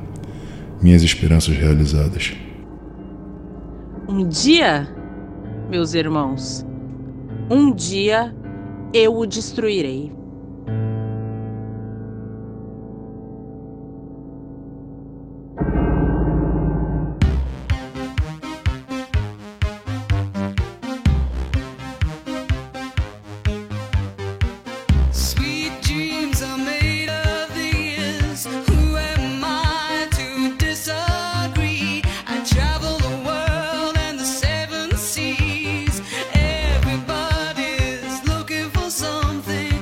Vamos pra melhor edição. Uma das melhores. É difícil falar melhor, né? Mas uma das melhores que, cara, o cinema vai buscar o Elmo no inferno. E é, pra mim, é o, o quadrinho que mais me afetou até hoje, assim. Eu boto ele lado a lado com a edição 5 de Ótima, que é a origem do, do, do Dr. Manhattan, é a 5, né? É, acho que é. É a 5 ou é a 6? É a Mas- 5. Eu leio o ótimo Mas- todo ano. É. Olha, eu vou te falar que a edição 2 de Watchmen também é uma obra-prima, mas beleza. Não, mas é porque a 5 é espelhada, É. aquela toda. Mas essa aqui, pra mim, ainda me impactou mais. Não, essa, a 5 é do Dr. Manhattan, não. Se faz espelhada é do, do, do, do, do Rorschach, né? Não, não, então é a 6, é a 6, é a 6. Enfim. Ah, Pan, o que que acontece quando o cinema vai no inferno buscar o El? Então, primeiro ele chega, né? Lá e, e começa a mexer com a. Ai, gente, com a areia dele, né? Finalmente. E era Hum. muito engraçado, porque eu, quando era. Eu, eu era mais nova e eu conhecia muito pouco de, de Sandman, eu sempre achei que a areia seria algo que, sei lá, o destino mexeria, porque ele tem aquela aparência de. Ampulheta, né? As areias do destino. É coisa de velho, né? As areias do destino. O clone. E aí, e aí fez todo o sentido de ver como ele usa e como ele manuseia, enfim. E aí ele chega no inferno e é maravilhoso ver a po- o portão do inferno adornado de pessoas, assim, tipo, gente pendurada, cal e loucura, assim. E é nessa hora, quando ele começa a conversar ali com os demônios, que você vê que, tipo, ele não tem muita paciência, ele é poucas ideias, ele não tem muito carisma, ele é tipo, cheguei, você vai fazer o que eu quero? Eu vou ter que te dar porrada? Vai Outra- ser isso. Os vai... demônios de que jeito? Não. Os demônios não. Etrigan. Isso que eu ia falar. O É- demônio. É, é- é o New Game homenageando novamente agora o Jack Kirby, né? Um gênio, um gênio dos quadrinhos. que O criou- deus dos quadrinhos. É, o Deus, é o cara que, tu, que definiu tudo que a gente tem hoje, é o Jack Kirby. E aí o Etrigan é um cara que ele fala rimando, né? E eu acho maneiro que eles mantêm isso. Isso é muito. Isso é, isso é foda, cara. Essa, essa cena é muito foda. Eu adoro o Etrigan, eu acho o personagem incrível. E aí, é, nessa parte, ele tá totalmente coerente. E outra coisa que eu acho legal falar também é que o Lúcifer desse, desse capítulo. Pra quem assistiu aquela série Lucifer, né? Da, da- acho que é da da Netflix agora, né? É, é inspirado nesse Lucifer aí. É uma ofensa falar que isso é Não, da É. onde? É, É, mas eles é. dizem que é. Eles dizem que é. Mas né? é, pegaram- Aparece. Ó, Só no- teve um, um, um crossover, não teve? Não, tem um crossover maravilhoso aqui no inferno entre Robert Smith do The Cure, que é a inspiração pro Sandman, e o. Lucifer, que. Você reparou quem é? O diabão aí, o Lucifer? Da, da revista? É, o, o Sankiff fez em cima das fotos do David Bowie, o diabo. Sim. Porque, Caralho! Porque ele fala, se o diabo ele é, ele é descrito como o anjo mais belo do céu, pra mim a pessoa mais bela do mundo é o David Bowie. É o David Bowie. Foda. Eu vou fazer ele ser o diabo aqui. E- Outra coisa, outra coisa interessante que eu queria falar, eu vou dar, eu vou, isso aqui vai voltar lá na frente, que é quando ele vai encontrar um- uma pessoa que está presa numa, numa, numa prisão. E se vocês olharem a imagem, você vê que o cabelo dele muda, né? Eu acho interessante como as formas do Sandman Ah. também vai mudando durante o capítulo, tá ligado? Isso é muito Não, foda. o cabelo Uhum. dele não, né? Ele, ele passa do, do maluco pálido pro homem negro. É, exatamente. Isso é mega interessante e é isso, né? Vamos, vamos falar isso mais na frente. Porque É, que a- tem, tem, tem essa coisa, né? Deles mudarem de acordo com quem tá vendo, né? Sim, o, quando o caçador de Marte olha ele, ele é um deus de fogo, né? E, e, essa mulher que é a Nada, ela, ela olha ele e chama ele de Cactu. Sim, É, verdade. só que Foi até difícil pra mim, assim, entender no É, começo. é porque só. Nada especial, né? Porque a Nada acabou com a vida do Sandman. Ela foi um dos amores dele. É isso que eu ia falar, que é spoiler, gente. É spoiler. É A spoiler. culpa é da Caralho, mina ele agora? que acabou com a dela. É, é, eu tô falando, a culpa é dela aonde? Eu vejo que depois da Nada, ele virou o sad boy supremo. Tipo, ele Mas virou... antes dela, E ele aí- era um, deus impiedoso. Exatamente. Depois disso, ele virou um depressivo. Virou o incel. Virou um céu. Verdade. Ele virou o Kurt Cobain, galera. É Pera aí. difícil dizer, mas é bem verdade. Aí é bonitinha a parte. Você ainda me ama? Eu não te perdoei ainda. Eu não te perdoei ainda. Você Sim. me fudeu, você me lascou minha vida, mas você ainda não me perdoou. Entendi agora. Ele merda. devia ter mandado, eu nem sei quem você é. É, boa, seria um clássico, seria um clássico. Essa parte do David Bowie foi legal porque eu não tinha me ligado, cara. Realmente, ele parece É? com o David Bowie, olha só, É a cara. lata. Nossa, o E- David Bowie é muito lindo também, né? Puta É merda. lindo, era lindo, né? É, não, ele é eterno, ele é o homem das estrelas. E, cara, eu, eu quero puxar uma referência muito foda aqui, que eu, eu descobri roubando a vida das pessoas, brincadeira. Pelo Na- menos você fala, né? Você Na- é um negócio certas pessoas que roubam e não fala quem é, né? Na, mara- na maravilhosa pesquisa que Alexandre Calari, do Pipoca Nanquim, fez, de, que é um, um baita especialista em demonologia, que me elucidou, cara, que esse demônio que ele vai duelar é um demônio que existe, o Corozon. Assim, É, ele, ele foi um demônio. Olha essa, Lu. Ele foi um demônio que a primeira pessoa que registrou ele foi o Aleister Crowley. Ah, tinha que ser. Tinha que ser. E, e a parada desse demônio é que ele é o último limiar entre um devoto e a iluminação. E então por isso que ele é o último estágio do Sandman para conseguir o que ele quer. Porque o Aleister Crowley dizia que ele é o último limiar entre o devoto e a iluminação. E quem realmente registrou isso, esse poder deste demônio, foi um pesquisador e matemático e mago da Rainha Elizabeth I chamado John Dee.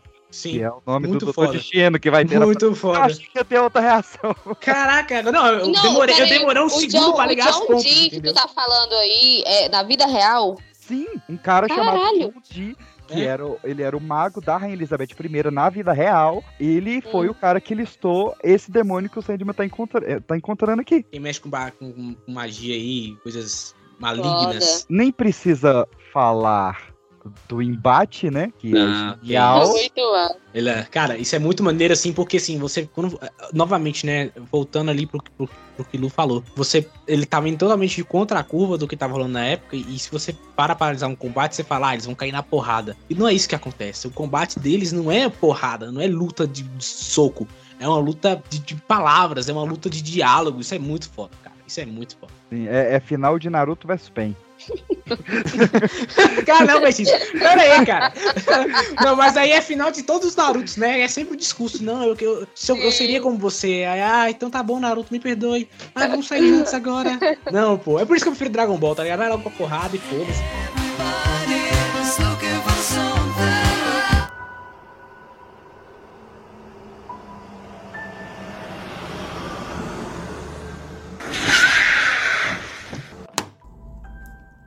Oi. Eu vou buscar o meu Rupi. Você vai me levar até ele.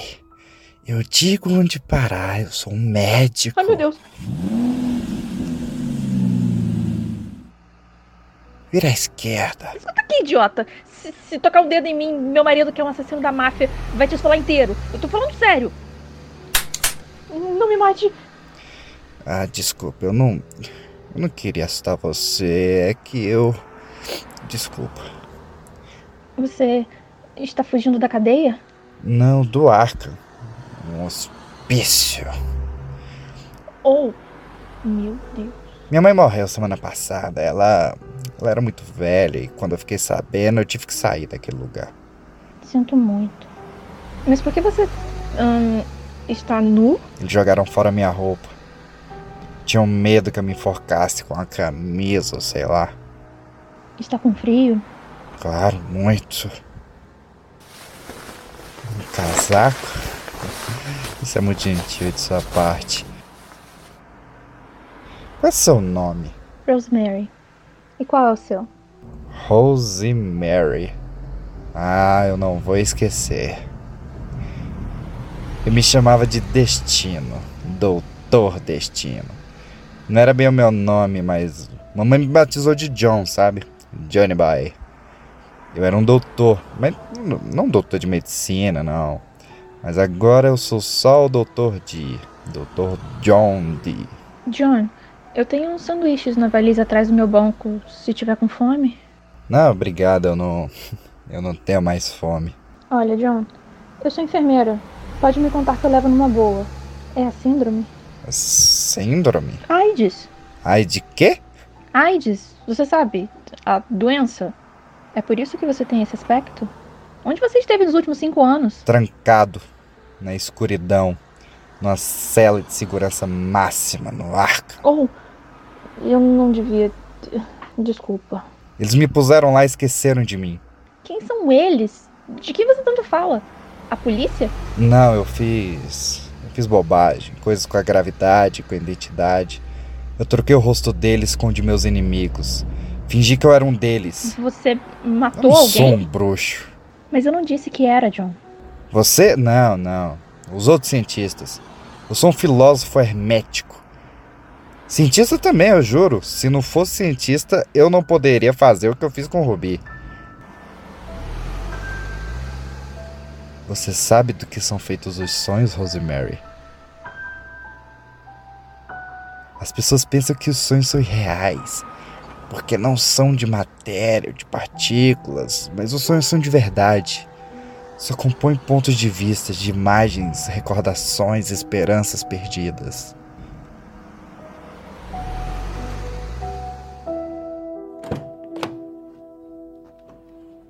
Sabe, John, eu. hum, eu espero que dê tudo certo. E fique com o casaco. O Harry não vai se importar e eu não gostaria de ver você congelando por aí. A propósito, procure ajuda. Obrigado, Rosemary. Rosemary, o seu marido é mesmo um assassino da máfia? Harry? não. Foi só uma coisa que eu disse quando eu tava, sabe, com medo que você fosse perigoso, louco ou coisa parecida. O Harry é professor de colégio. Bem, eu. Eu acho que isso não ia fazer muita diferença.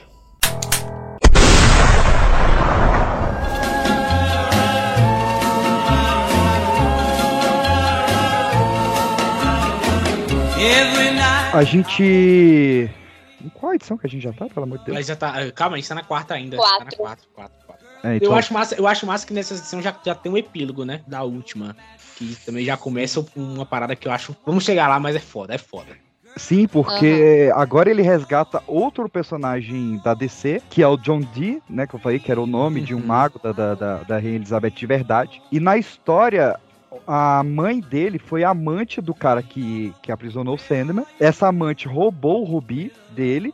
Fugiu e teve um filho. E esse filho foi o Doutor Destino antes de ter o Senhor Destino e o Doutor Estranho. Ele Doutor Destino, lá de 1961. E ele tinha um Rubi. Esse personagem da Liga da Justiça, ele tinha um Rubi. Ele foi preso pelo Lanterna Verde e pelo Batman. Tiraram o Rubi dele e esse personagem nunca mais foi usado na DC. E aí o New Gaiman traz ele preso no Asilo Arkham, é, sentindo falta desse Rubi numa mega homenagem a Senhor dos Anéis e ao que o Gollum sente com o Anel. O anel, sim. Ele chega, ele chega a chamar de precioso a parada, é muito É, foda. Exatamente. E, e- e eu acho massa como esses primeiros capítulos ele, é- ele é muito ligado ao universo DC, né? Porque lá na frente isso vai começando a distar muito, né? Aparece o John John. É, aparece o John Jones. Cara, igual você falou mais cedo, PX, é muito foda como ele vê o sonho, né? É que ele fala, cara, ele só, ele só ajoelha e fala, ó, foi mal, peço humildemente desculpas aqui. É um negócio muito louco, cara. É um negócio, é muito foda essa parte. E a gente tem um dos momentos que mudou a história dos quadrinhos, né? Porque esse quadrinho todo ele se passa com o John de esse aspecto de Gollum mega carcomido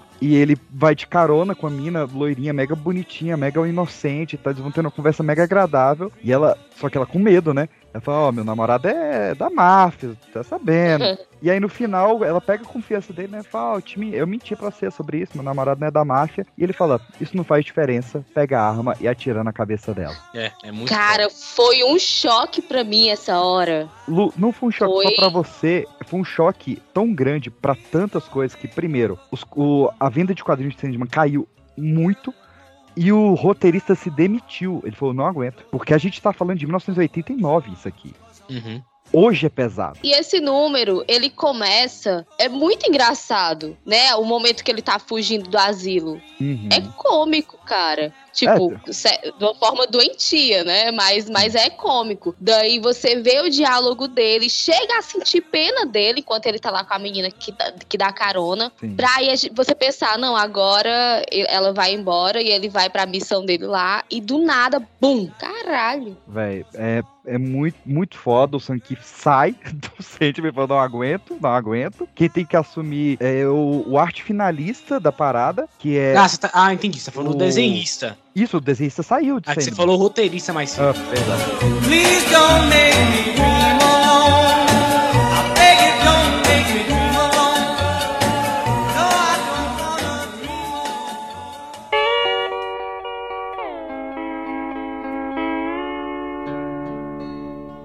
Hora 1. As moscas caem na teia.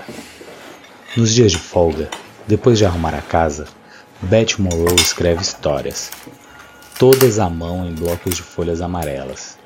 Às vezes, ela escreve sobre seu ex-marido Bernard e seu filho Bernard Jr., que foi para a faculdade e nunca mais voltou.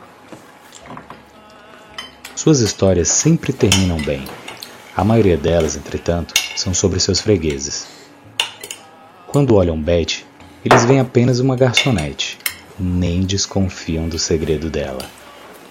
Um segredo que impede as pernas doloridas, os dedos escaldados pelo café e a fadiga de a abaterem. É o seu segredo.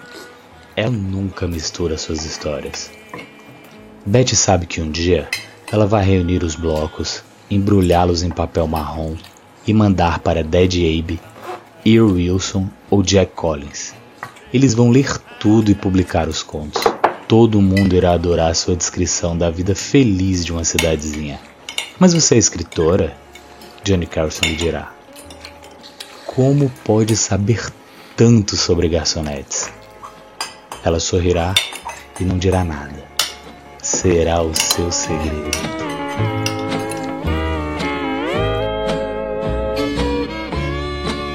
Vamos falar então da edição que mudou a história dos quadrinhos pra sempre e que o New Gaiman já tá falando que na série vai ser tão pesado quanto que é a 24 horas. Cara, esse capítulo eu não esperava que Caralho! tava, fosse tão pesado, tá ligado? Eu não esperava. Eu não esperava. Realmente assim, eu achei que. Eu achei que, pô, eu acho que depois daquela morte, eu falei, eu acho que ele que já, já deu, né? Aí o cara vai lá e piora. Puta merda, cara. Esse capítulo é muito foda. Uma das maiores histórias É o, em de português é que Esperando o Fim do Mundo, né? Não, no meu tá 24 horas. Ah, então é esse. Ele vai trazer uma alusão à, à forma de escrever, né? O, o New Game ele tava passando por esse, esse pensamento próprio, né? Do que, que é ser um escritor. Então ele traz uma protagonista que é uma escritora e como que ela conhece a vida das pessoas. E a, Lu, Lu, você tá lendo Casa de Bonecas, né? Agora? Sim.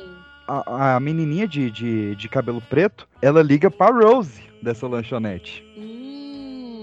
Durante a lanchonete, ela liga pra Rose, que é a Rose do Casa de Bonecos, a protagonista do próximo arco. Sim. Então já é o, o, o New Gamer que já tinha mostrado, né, a avó da Rose lá na primeira edição. Agora bota alguém ligando pra Rose nessa. E a gente tem o John Dee chegando nesse dine, né, nessa lanchonete 24 horas e usando toda a influência do Ruby pra manipular o sonho das pessoas e criar o maior caos da história dos quadrinhos. Cara, muito foda. Puta que pariu. É, Isso aí que novamente entra a questão da narrativa de quadrinhos, né? Quando a gente fala de narrativa, né? A gente, dos enquadramentos, da forma que ele vai contando a história. Eu tenho que falar novamente dele, né?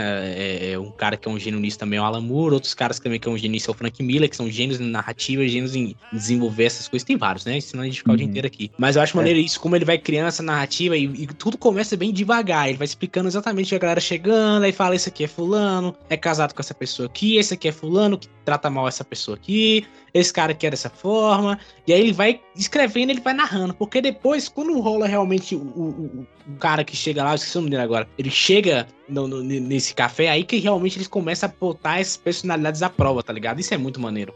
Mas é a, teoria do Stephen King, né? Pro terror funcionar, você tem que conhecer as vítimas. Uhum, Você tem que é. saber a vida Esse deles. episódio, esse episódio todo é muito o universo Stephen King. Tem um, tem um vídeo no YouTube que é feito por fãs que ele é muito, muito, muito fiel. Eu até mandei um link no, no Eu grupo. vi lá, é, eu vi o E- link, mas não achei ainda. Pois é, é, é muito fiel ao quadrinho e a ambientação que os caras deram pro vídeo é muito Stephen King. É- é- eu fiquei apaixonada. Esse é o, o capítulo da série que eu tô mais ansioso pra ver, assim. É. Eu acho que no, no trailer eu vi o, ele segurando, o, o, o Dee segurando o Rubi. Eu acho que ele tá com a mão numa mesa. Eu acho que é desse, desse episódio, né? Se não me engano, vai ser o episódio de número 6 da temporada. O, Seis? É, o, o É, isso, isso, New isso é uma Gamer já coisa- tinha dito. Eu, vou- eu tenho uma coisa pra falar sobre isso, mas vamos chegar lá no final, porque lá na hora vai ser a hora certa. Mas, assim, eu acho que de fato, assim, é porque Sandman, todos os capítulos são foras, né? Mas eu acho que com certeza é o, é o capítulo 3, né? Que é o Constantine, o 4, né? Do Inferno, e esse, cara, Esperando o Fim do Mundo. Eu acho que são os que eu tenho mais, mais ansioso, assim, pra ver como é que ele vai fazer tudo isso, porque são os episódios que são mais. que ele trabalha mais com sonhar, né? Que de fato ele trabalha mais com você, né? Aquela imaginação. E esse capítulo é muito foda. Porque ele vai passando por diferentes fases, né? Aí a primeira fase é o relaxamento, né? A galera fala: ah, não, quer saber? Eu não vou pro meu trabalho, vou aqui tomar café mesmo, vou ficar aqui de boa. Aí depois ele vai piorando, cara. Isso é muito foda. Isso é muito foda. Vai pra raiva, depois ele vai pro ódio, depois ele vai pra matança. Depois, an- antes da matança tem o desejo. Isso é muito foda. Isso é muito foda. É incrível, cara. Incrível. E depois tem o quebra-pau. Ah, e, e, rapidinho, é, ele, ele faz homenagem também ao próprio Frank Miller também aqui nesse, nesse capítulo, né? Que tem aquela parte que ele tá assistindo televisão e é os, os, os enquadramentos, se você pegar aquela página e comparar, por exemplo, com, com, com, com o Cavaleiro das Trevas, é, É muito igual. semelhante. É, é igual, basicamente, né? Mas É é assim, uma homenagem ali pro próprio Frank Miller. Eu acho isso muito legal. Muito legal. Tem um embate, né, dele com o John Dee, que finalmente a gente vai ter um embate físico, né, na, em Sandman, depois de seis edições. E a, a gente tem o John Dee é, tendo o visual clássico dele da DC, né, que é desse... É muito igual o esqueleto do He-Man, né, é bem parecido. E, cara, pra mim... O mais foda é que, tipo, todo mundo que tá sonhando começa a ter pesadelo, o sonhar começa a tremer, e ele chega a falar que pela primeira vez na história, Destino, ele hesita em passar a próxima página de seu livro. É, isso é muito foda, cara. Isso, Isso é, é muito foda. foda. Isso é foda. Isso é foda demais. E quando vira a página, né? É mais foda ainda, cara. É mais foda ainda. Aquela, eu nunca esqueço aquele quadro que tá o vilão assim, quieto, parado assim no, no, no café, no café e tá todo mundo morto assim no chão, tá ligado? É um negócio muito chocante, assim, tu fala, caralho. É, ele, ele fala, né? Sandman, achei que você não ia chegar, eu já estava ficando entediado. É, isso é muito foda. Isso é muito foda. Isso aí é é outro. O, o- próximo capítulo tem uma resolução que eu também não tava esperando, que eu achei bem, bem, bem maneiro também. É, nesse, ele, ele novamente, ele, ele tem piedade, né? Do John Dee. Ele podia matar o, John Dee. Por ter destruído o rubi dele, mas apenas liberou o poder, ele absorveu todo o poder, ele fica gigante com o John Dee da mão e é incrível. E ele não, ele dá uma noite boa de sono pra ele e pra todo mundo do Arkham, cara. Isso é para quem acompanha o universo DC, Batman, isso é tão foda, saca? Tipo, o Arkham teve a sua primeira boa noite de sono. É, é incrível. Como ele, ele traz tudo: cultura pop, quadrinhos, mitologia, história do mundo, mitologia própria e tudo muito bem feito. E, e, cara, é o primeiro arco, velho. A gente tá Primeiro arco. começando. Sim. É. E é um final mega diferente também, isso que é legal. Tô dando uma olhada aqui nas páginas e realmente tá mega grande mesmo, assim, mega anos 90. Isso que é maneiro. É que acabou de trocar o desenhista também, É. né? Quem é? Que, que tá desenhando agora? É o, o Mike Dringenberg, que, na Ah. verdade, e- esse cara, ele era o arte finalista das seis primeiras edições, antes do Sankif sair. Só que esse cara, ele fazia o material promocional do Sandman. Então, tipo, ele, ele que fazia as camisetas, os pôsteres, tudo. Então, quando ele assumiu, o pessoal gostou muito, porque o pessoal conhecia mais a arte dele do que a arte de dentro do quadrinho, que era do Sankif, saca? Porque a Uhum. arte dele é que tava nos outdoors, nos pôsteres e tal. Não, E, ele, e ele finalmente define o visual do Sandman, né? Pra sempre, né? Sim, que é aquele que é- visual mais, mais gótico, né? Que é o Robert Smith do The Cure. É. Ponto. É. Não, você É. já, já viu? Esse, esse- se, se procura a foto depois desse cara e você vai ver que ele, ele é um Sandman, basicamente, também. Porque ele tem toda a roupa gótica, todo o estilo, estilo sabe? É bem É. maneiro também. As roupas, o, o New Gamer fala que durante toda a saga, todas as roupas que o Sandman usa são roupas que ele tem. Ele, Olha aí. Ele abriu o guarda-roupa e desenhava. Ele, desenhava não, né? Descrevia pro, pro Dringberg ou pro Sankif. Enfim, da- daqui pra frente vão ser vários desenhistas, porque nessa época, no, no Prelúdios e Noturnos, o New Gamer, cara, ele é uma pessoa de coração tão bom que ele via que o texto dele não batia com o desenhista, então ele mudava o texto dele pra algo que os desenhistas gostavam de fazer. É, isso é Então- legal pra caramba. Toda essa história do inferno foi isso, tipo, o Sankif gostava de desenhar demônio e falou, cara, então eu vou fazer uma história no inferno com horda de demônios só pra você se divertir, saca? Ele mudava o curso da história dele pra agradar o desenhista. Quando a série ficou grande demais, ele já não conseguia fazer isso. Então ele pensava primeiro na história e ele falava, tá, eu vou trazer um desenhista que encaixa nessa história. Então eu tô agradando o desenhista, eu tô dando emprego pra várias pessoas, mas eu não tenho mais que mudar o texto. Having sweet dreams about 100 milhões de sonhadores se agitam enquanto dormem, e os adormecidos em todo o mundo gritam e se lamúriam. Eles são arrastados como se colhidos no pior dos pesadelos. E nos sonhos, John Dee vomita seu ódio e gargalhadas nos ventos esmeralda. Eva contempla de sua caverna a conturbada passagem onírica. Seu corvo grita raivosamente para o holocausto. Os abalos e clarões fazem os guardiões de história buscarem abrigo. Seus monstros escondem-se com eles debaixo da cama. No jardim dos caminhos bifurcados, o destino hesita, talvez pela primeira vez, em virar a próxima página de seu livro. Onde você está? Apareça! Sugar sua vida maldita e desgraçado! Você não pode esconder para sempre. Está me vendo? Eu estou destruindo seu mundinho dos sonhos. Olhe bem, senhor dos sonhos. Quer saber o que eu vou fazer agora? Pare! Basta, estou aqui, Dee. Desista. Sim, você está aí. Olá. Essa coisinha linda é sua, não é? Contém sua vida, não contém? Dee, pare! Você está ferindo os sonhadores, alterando a ordem das coisas. Sua magia, seu poder, certo? Eu vou pegar tudo, vou pegar tudo, toda a sua vida, cada lasquinha vai ser minha. Esta é a sua vida, seu asno dos sonhos, e eu a estou esmagando com as mãos.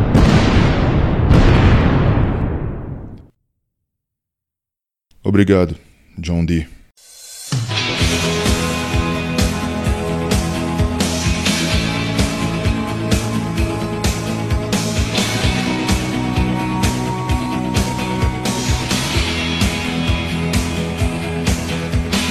Vamos então para a última história, para o fechamento de Prelúdios Noturnos, que é o som de suas asas, que todo mundo estava esperando na época, né? Porque lá no início o Sandman fala: agradeçam por ter me capturado, porque se tivessem capturado a morte, vocês estavam ferrados. Então todo mundo queria ver como é que era a morte, achava que era aquele ser mega perigoso, poderoso, e é um adolescente fofinho. É uma adolescente fofinha. Cara, esse capítulo, eu tenho muito pra falar sobre ele, assim. Também não quero me alongar muito, mas eu acho que ficou interessante é como ele coloca uma coisa que a gente não pensa muito nisso, né? Que é o tédio, né? Chega uma hora que o cara, depois de tudo que ele fez, ele já não tem mais nada, ele tá desmotivado, ele fala, cara, já fiz tudo que eu tinha que fazer, já me revoltou É. não, já, né? Eu acho isso muito maneiro, cara. Do, tipo, a gente nunca para pensar que um ser imortal, isso vai voltar lá na frente, em outros capítulos, quando a gente for falar das, das outras partes, né? Uhum. É dele, dele falar, e cara, eu já fiz tudo que eu tenho que fazer, eu já não tenho mais motivo pra estar aqui. Por que, que eu sou o Sandman? Isso é muito legal. E é nessa hora que a morte aparece. Eu acho interessante como o New Game coloca a morte, não como. Porque a gente, quando a gente pensa na morte, né? Obviamente, a gente pensa no fim da vida, né? É o fim, acabou, chegou aqui. E a morte pro Sandman não é o fim. Na verdade, é só uma motivação pra ele querer continuar a viver. Isso é Sim. muito maneiro, cara. Ele, Isso é muito ele, ele quer ser mortal, né? Isso é muito Sim. foda. E sempre Ele ele, tá de- nessa questão de, de, ah, eu tô meio desmotivado, ele tá meio pra baixo, ela sempre parece motivar ele pra cima, o que é meio incoerente quando a gente pensa com a morte, né? E isso que é legal. Cara, e ele desenha o tédio como os dois conversando sem cenário. É. né? É isso é tudo muito branco legal, é. ao redor, porque ele não enxerga nada. E, velho, eu falo, eu sou muito fã do Sankiff, mas que bom que quem desenhou a morte foi o Mike Dringbeck, porque eu amo a morte que ele desenha. Sim, a morte É. dele é linda demais, é linda. E cara. o... Nossa. ne- Nessa época tem entrevista bem legal do, do Sankiff que pergunta, pô, mas você saiu antes de desenhar a morte? E ele fala, cara, eu tava no momento no Sandman que eu me sentia o Jimi Hendrix tocando nos Beatles. Eu sei que eu sou muito bom, mas eu não tô nada a ver com o que eu tô tocando. É, exatamente. Eu acho muito boa essa comparação que ele faz. O que, que a morte apronta? A morte vai levar ele pra um passeio, né? Pra passar um dia vendo o que, que ela faz pra ele reacender o, o objetivo de um perpétuo. Não ironicamente, tem um episódio de Sobrenatural que é desse jeito também. Tem, exatamente assim. E a morte leva o Jim. Na verdade, o Jim vira a morte durante um dia, né? Mas é, Isso. a ideia é bem semelhante mesmo, né? Você vê como é que a morte funciona, como é que a morte trabalha, isso é bem legal também. Até o todo poderoso do Jim Carrey é um pouco Sim, isso também. é, total. Clique do Adam Sandler, olha aí. Eu, eu acho, eu acho que no caso de, de Supernatural, eu acho que é um ceifador, na ceifadora, na verdade. Isso. Porque tem os ceifadores Hum. e a morte, né? Uhum. Aí é porque a morte, É. né? Cara, inclusive. A morte, quando ela aparece, é um, uma das melhores cenas de Sobrenatural. né? Sim, fato. eu aquilo adoro ali, aquilo ali é muito Sandman, eu tenho que dizer, cara. Quando a morte aparece a primeira vez, aquilo ali é Sandman total. Que ela fala assim: pense como se fosse uma, uma bactéria falando com você. O que, que você agiria? É você agora, Jim. Isso é muito foda, cara. Isso é um diálogo que eu veria do Sandman, tá ligado? Esse, esse velhinho que fazia a morte no Supernet, eu achava ele muito. Ele é muito foda, é muito foda. E, e- e- é interessante como a morte aqui, além de ela também ter essa visão de ajudar o Sandman, ela é muito agradável, né? Você, nossa, você quer conversar com ela o dia inteiro. É uma pessoa muito gente boa, muito, muito agradável, assim. É muito legal isso aí. É o, é o conceito, né? Que foi a, a, a visão que ela, ela, assumi- ela quis assumir pra que as pessoas fossem mais fácil, né? Tipo, se ela fosse a, a caveirona com foice, aí o pessoal ia ter resistência, ela tem um, um trampo do caramba. Uhum. Agora, ela sendo essa, esse ser agradável e bondoso, as pessoas vão de bom grado, as pessoas querem ir com ela. Falam, pô, essa menina é Sim, massa demais. Sim, sim. Não, e, e- assim, outra uma coisa que eu acho maneira também, que a gente esqueceu de falar aqui, ou não, porque isso vai voltar mais lá na frente, né? É que todos os perpétuos tem a, começam com a letra D, né?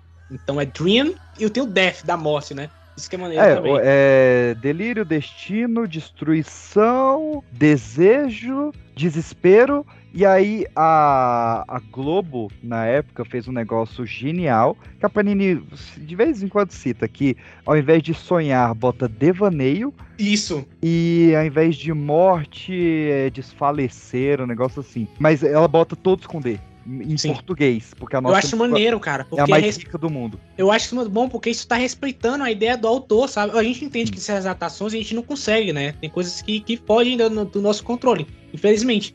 Mas eles mantiverem isso, pra mim, é uma homenagem, assim, espetacular pro próprio New Gamer, sabe? Eu acho muito foda. Não, é, é- é, vale, já que você puxou, né? O Brasil foi o primeiro país fora dos Estados Unidos a traduzir cinema. A gente traduziu no mesmo ano. Isso é legal falar, PX, porque aqui no Brasil isso é, isso é raríssimo. Isso é, antigamente isso era quase impossível. A gente tinha, É. um, tinha um delay de quase, acho que era de 4, 5 anos das- obras americanas pro Brasil, né? Hoje já é mais comum, tem aquele lance Sim. de lançamento global e tal. Mas antes era. Não, eu, antes era impossível. Eu não me lembro, É. na verdade, da minha juventude, assim, de coisas lançadas aqui ao mesmo tempo. Cara, pra você ter ideia, um exemplo que eu acho que vale a pena dar é, é por exemplo, a a Guerras Secretas, que é um mega quadrinho da Marvel, mega saga e tal, só que Guerras Secretas era tipo, tá- os quadrinhos estavam, sei lá, 4 ou 5 anos adiantado, e Guerras Secretas seria lançado no mundo inteiro. E aí os caras safadamente editaram Guerras Secretas aqui no Brasil pra poder encaixar na cronologia, cara. Um negócio mega bizarro, tá ligado? Trocaram Então- personagem, Sim, mudaram sim, o sim. uniforme. É, eles, muito eles foda. redesenharam o quadrinho. Eles fizeram isso na morte do Superman também pra caralho. É. O cinema saiu lá em janeiro, no Brasil em agosto, velho. Do mesmo ano. E, tipo, a gente refez as capas de uma maneira que o Neil Gaiman ficou maluco. Ele falou, cara, que vocês fizeram as capas mais bonitas do que nos Estados Unidos. É, E sim. o Neil Gaiman, na primeira vez que ele veio aqui, ele comprou um pôster e o pôster tá até hoje do lado da banheira dele. E é um pôster brasileiro. Então, assim, é, ele é muito agradecido. Não deveria ser, porque quem, quem são os mais preconceituosos e xenófobos e misóginos com a obra dele são brasileiros. São brasileiros. Toda vez que tem a Tereta é brasileiro, e mesmo assim ele ainda ama esse país, porque ele tem fé. Mas eu acho que também ele percebe que, que é uma minoria muito. Que é uma minoria que fala muito alto, infelizmente, É. né? Porque você percebe esse amor dele e ele percebe também que, como essa obra é importante pro próprio Brasil, né, cara? É importante falar do Sandman, né? O Sandman foi que ano? 91? 92? 89. 89. 89? Cara, a gente tinha acabado de ser uma ditadura militar. A gente Isso. tava realmente em outro, um outro mundo, assim. A gente tava, tava tentando restabelecer coisas que, antes a gente tinha se perdido. E Sandman é isso aí, cara. O presidente era o José Sarney, bicho. Porra, pois é, cara. Pois é, então assim, você ter essa obra como Sandman, que, que vale lembrar que já, já tava trabalhando com esses conceitos de, de, de, de transexualidade, né? Que a gente até não comentou, né? Que é uma, uma parte muito foda. E. E, e, ele trabalhar isso na obra dele e trazer isso pro Brasil nos anos 90, o que que anos 90 começou, né? A maluquice do brasileiro. Mas antes disso, a gente tava começando a sair disso, é muito interessante, cara. Foi uma obra mega importante aqui no país. Não, a, a última edição que a gente falou, há 24 horas, lá do Dine, a, a Susan, ela liga pra Rose pra falar que ela terminou com a namorada dela. É namorada, exatamente. É, é. assumidamente lésbica lá e, e- e, tipo, não é panfletado, não é levantando bandeira, é tratado como algo comum, que é como tem que ser. E isso em 89? Não, é impressionante, é impressionante. É, o Sandman ele tem. É por isso que eu acho falo que Sandman é uma obra assim. Quando a gente fala que Sandman. Eu até entendo, a galera fala, olha, se você ler, você tem que ter pensamento dos anos 90, de fato você tem que ter e tal. Mas eu acho que também Sandman é uma obra atemporal, sabe? É, uma obra atemporal. que, que você. Completamente atemporal. Não importa o quanto tempo você lê, cara, essa obra ela continua magnífica, cara. Magnífica, isso é incrível. A morte foi inspirada em uma bailarina, né? Se não me engano. Sim, caramba. Eu tô tentando mandar aqui pra vocês a foto. Tirei um print. Vou mandar pra, pra, pro grupo, PX, aí tu manda no Skype, que eu não tô conseguindo mandar. É, o John mandou aqui, Cinnamon Hadley. Isso. Ela é uma bailarina, figurinista, né? E, e, e é um ícone da moda gótica, né? Não, e esse capítulo tem uma coisa legal, que já, já que, já que a Rapan, infelizmente, não tá aqui pra comentar sobre, que é como ele amarra o início do capítulo e o fim do capítulo, né? Que é quando ele conta aquele menino, aquele menino chama a morte pra sair, ela fala, não, claro, a gente vai sair sim. a gente vai, pode Vai ficar sair já, a gente vai se ver em breve. A gente vai se ver em breve ali. Hã? Ele, e ele morre do- da mesma forma que o Suki Urameshi morre, né? Sim, sim. E o Hakusho, que é pegando É. a bola e vendo o carro ali do, do- da, da mina. Não, velho, o, o Yusuke, ele morre tentando salvar a, cri- salvando a criança. Ah, mas, cara, tipo, foco na bola quicando e o carro vindo me lembra demais. assim, tá? Só falta. Se desse uma criança aqui, fica igual. Meu Deus.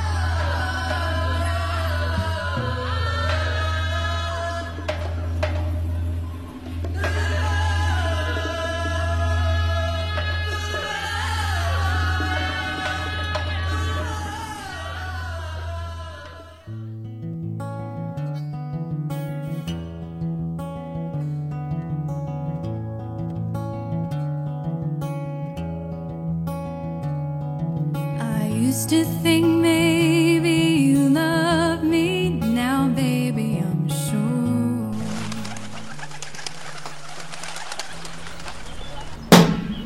Uau! Essa foi uma defesa e tanto menor.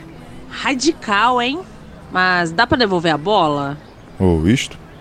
Tome. Obrigado. Você quer jogar? Não, obrigado. Estou alimentando os pombos.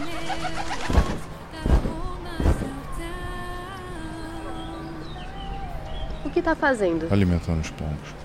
Se fizer isso demais, sabe o que você ganha? Pombos gordos. é uma fala de Mary Poppins. Eu adoro aquele filme, já viu? Não. Tem um sujeito que é um grande banqueiro e ele não tem tempo para sua família, para a vida ou qualquer outra coisa. Então a Mary Poppins aparece das nuvens e mostra para ele o que é importante de verdade: empinar pipas, se divertir. Supercalifragilisticexpialidoso. O quê? Supercalfragilisticexpialidoso. Palavra soberbamente fantabulosa, não é? Significa magnífico, legal, bacana, chocante. É uma graça de filme. Talvez nem todo mundo goste, mas Pô, o sotaque inglês do Dick Van Dyke é imperdível. Oh, it's a jolly holiday with you, Mary Poppins. Uma graça. Ok, qual é o problema? Como assim? Qual é o problema? Eu sei que tem algo errado. Olha só pra você, todo desanimado, não é do seu fetio.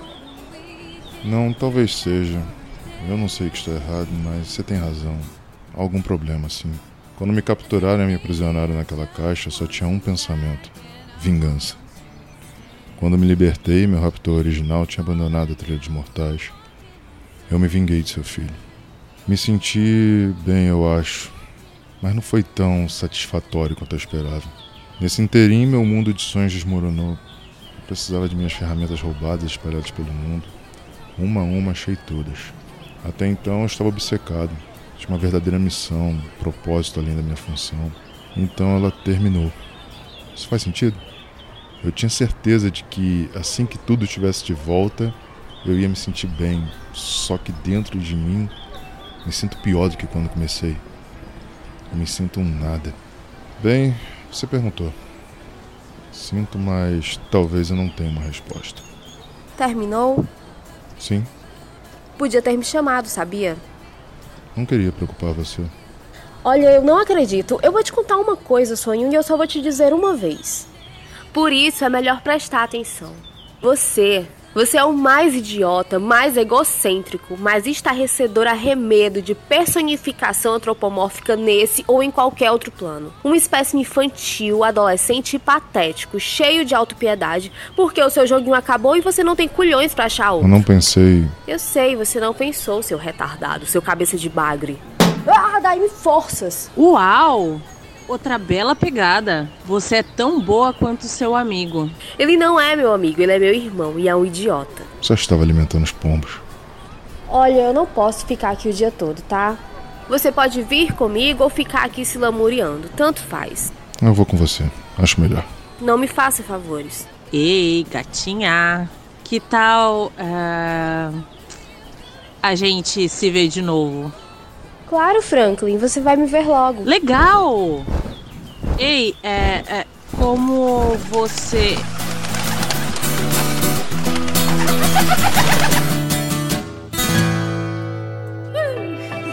Essa é a nova do João Brasil, hein? Nunca mais eu vou dormir, nunca mais eu vou dormir. Nunca mais eu vou dormir, nunca mais eu vou dormir. Nunca mais eu vou dormir, nunca mais eu vou dormir. Nunca mais eu vou dormir, nunca mais eu vou dormir. e que é isso? Michael Douglas! Então, meus queridos, finalmente vamos ver essa obra genial adaptada em live action. Eu e a Pan acredito que o- o- o- os fãs mais antigos, acho, junto com o John também, que leu há muitos anos, estamos sempre esperando essa adaptação. Sempre. Ela chegou a quase sair várias vezes. Por cinco anos, o Joseph Gordon-Levitt foi o Sandman, escalado. Só que aí trocaram o roteirista, ele deu divergência criativa, saiu, o projeto afundou. Só que isso foi muito bom, porque de lá pra cá, o Neil Gaiman viu que a adaptação só dá certo quando tem o dedo dele inserido. Então, Não, e- e, assim, até mesmo as obras que deram certo com ele inserido não deu certo, né? Temos aí o exemplo É. dos americanos que, foi uma, que É, deu uma mas melhorou. Animal. Não, peraí. Não, não, mas a culpa do- não foi culpa dele, foi culpa dos produtores que deram uma zoada na série. É, Isso é um fato, mas- ele mesmo fala isso.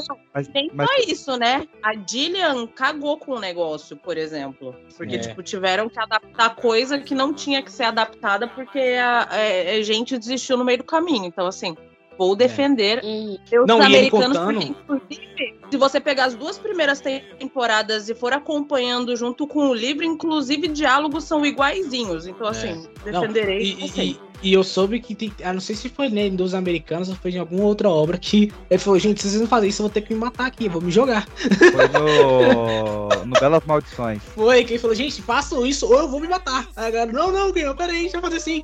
Cara, você percebe como ele, ele tem um amor muito grande pelas suas obras, né? Isso é muito legal. E a gente também tem um amor muito grande pelas obras dele, né? E Agora, eu, finalmente- eu, eu preciso, Ah. quando anunciaram que seria Netflix, eu confesso que eu fico com muito medo, cara. Eu também. Eu tava esperando a, eu tava esperando a HBO.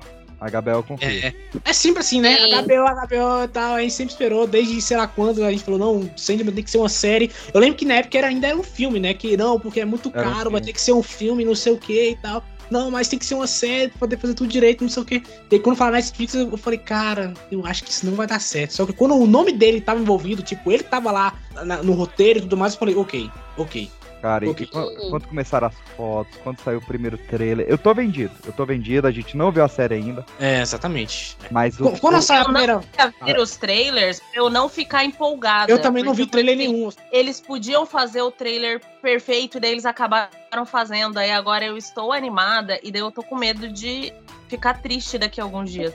A série já sai sexta agora, dia 4 de agosto, né? Então fique preparado, ela vai sair inteira no formato né, que a Netflix sempre, sempre faz, sai inteira. É 4 ou é Não é 5 no de agosto? É 5 de agosto? Tá, então 5 de agosto.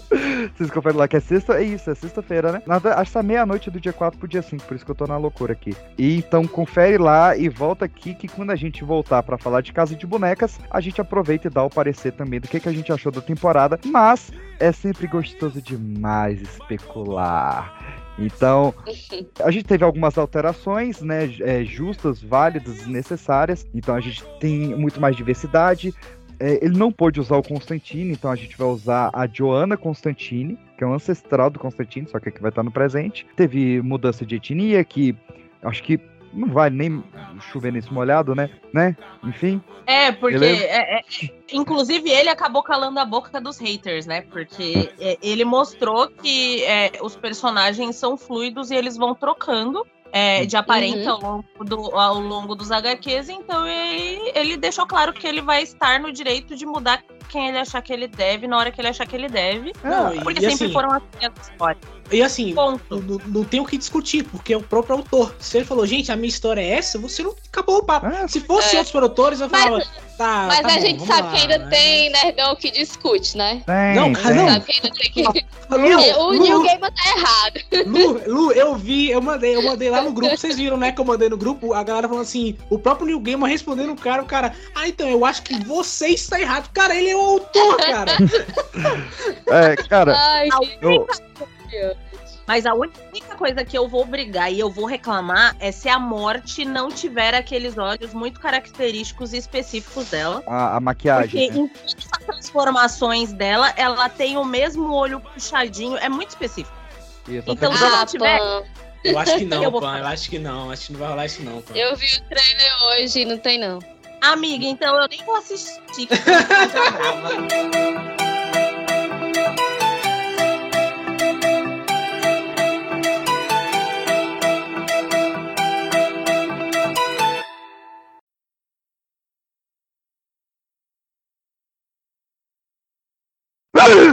Nossa, foi só um sonho. Que sonho. Puta que pariu. Caralho. Ah, meu Peraí. Deus do céu. Essa esperando, cara. Foi só pra levantar, só pra deixar acordado.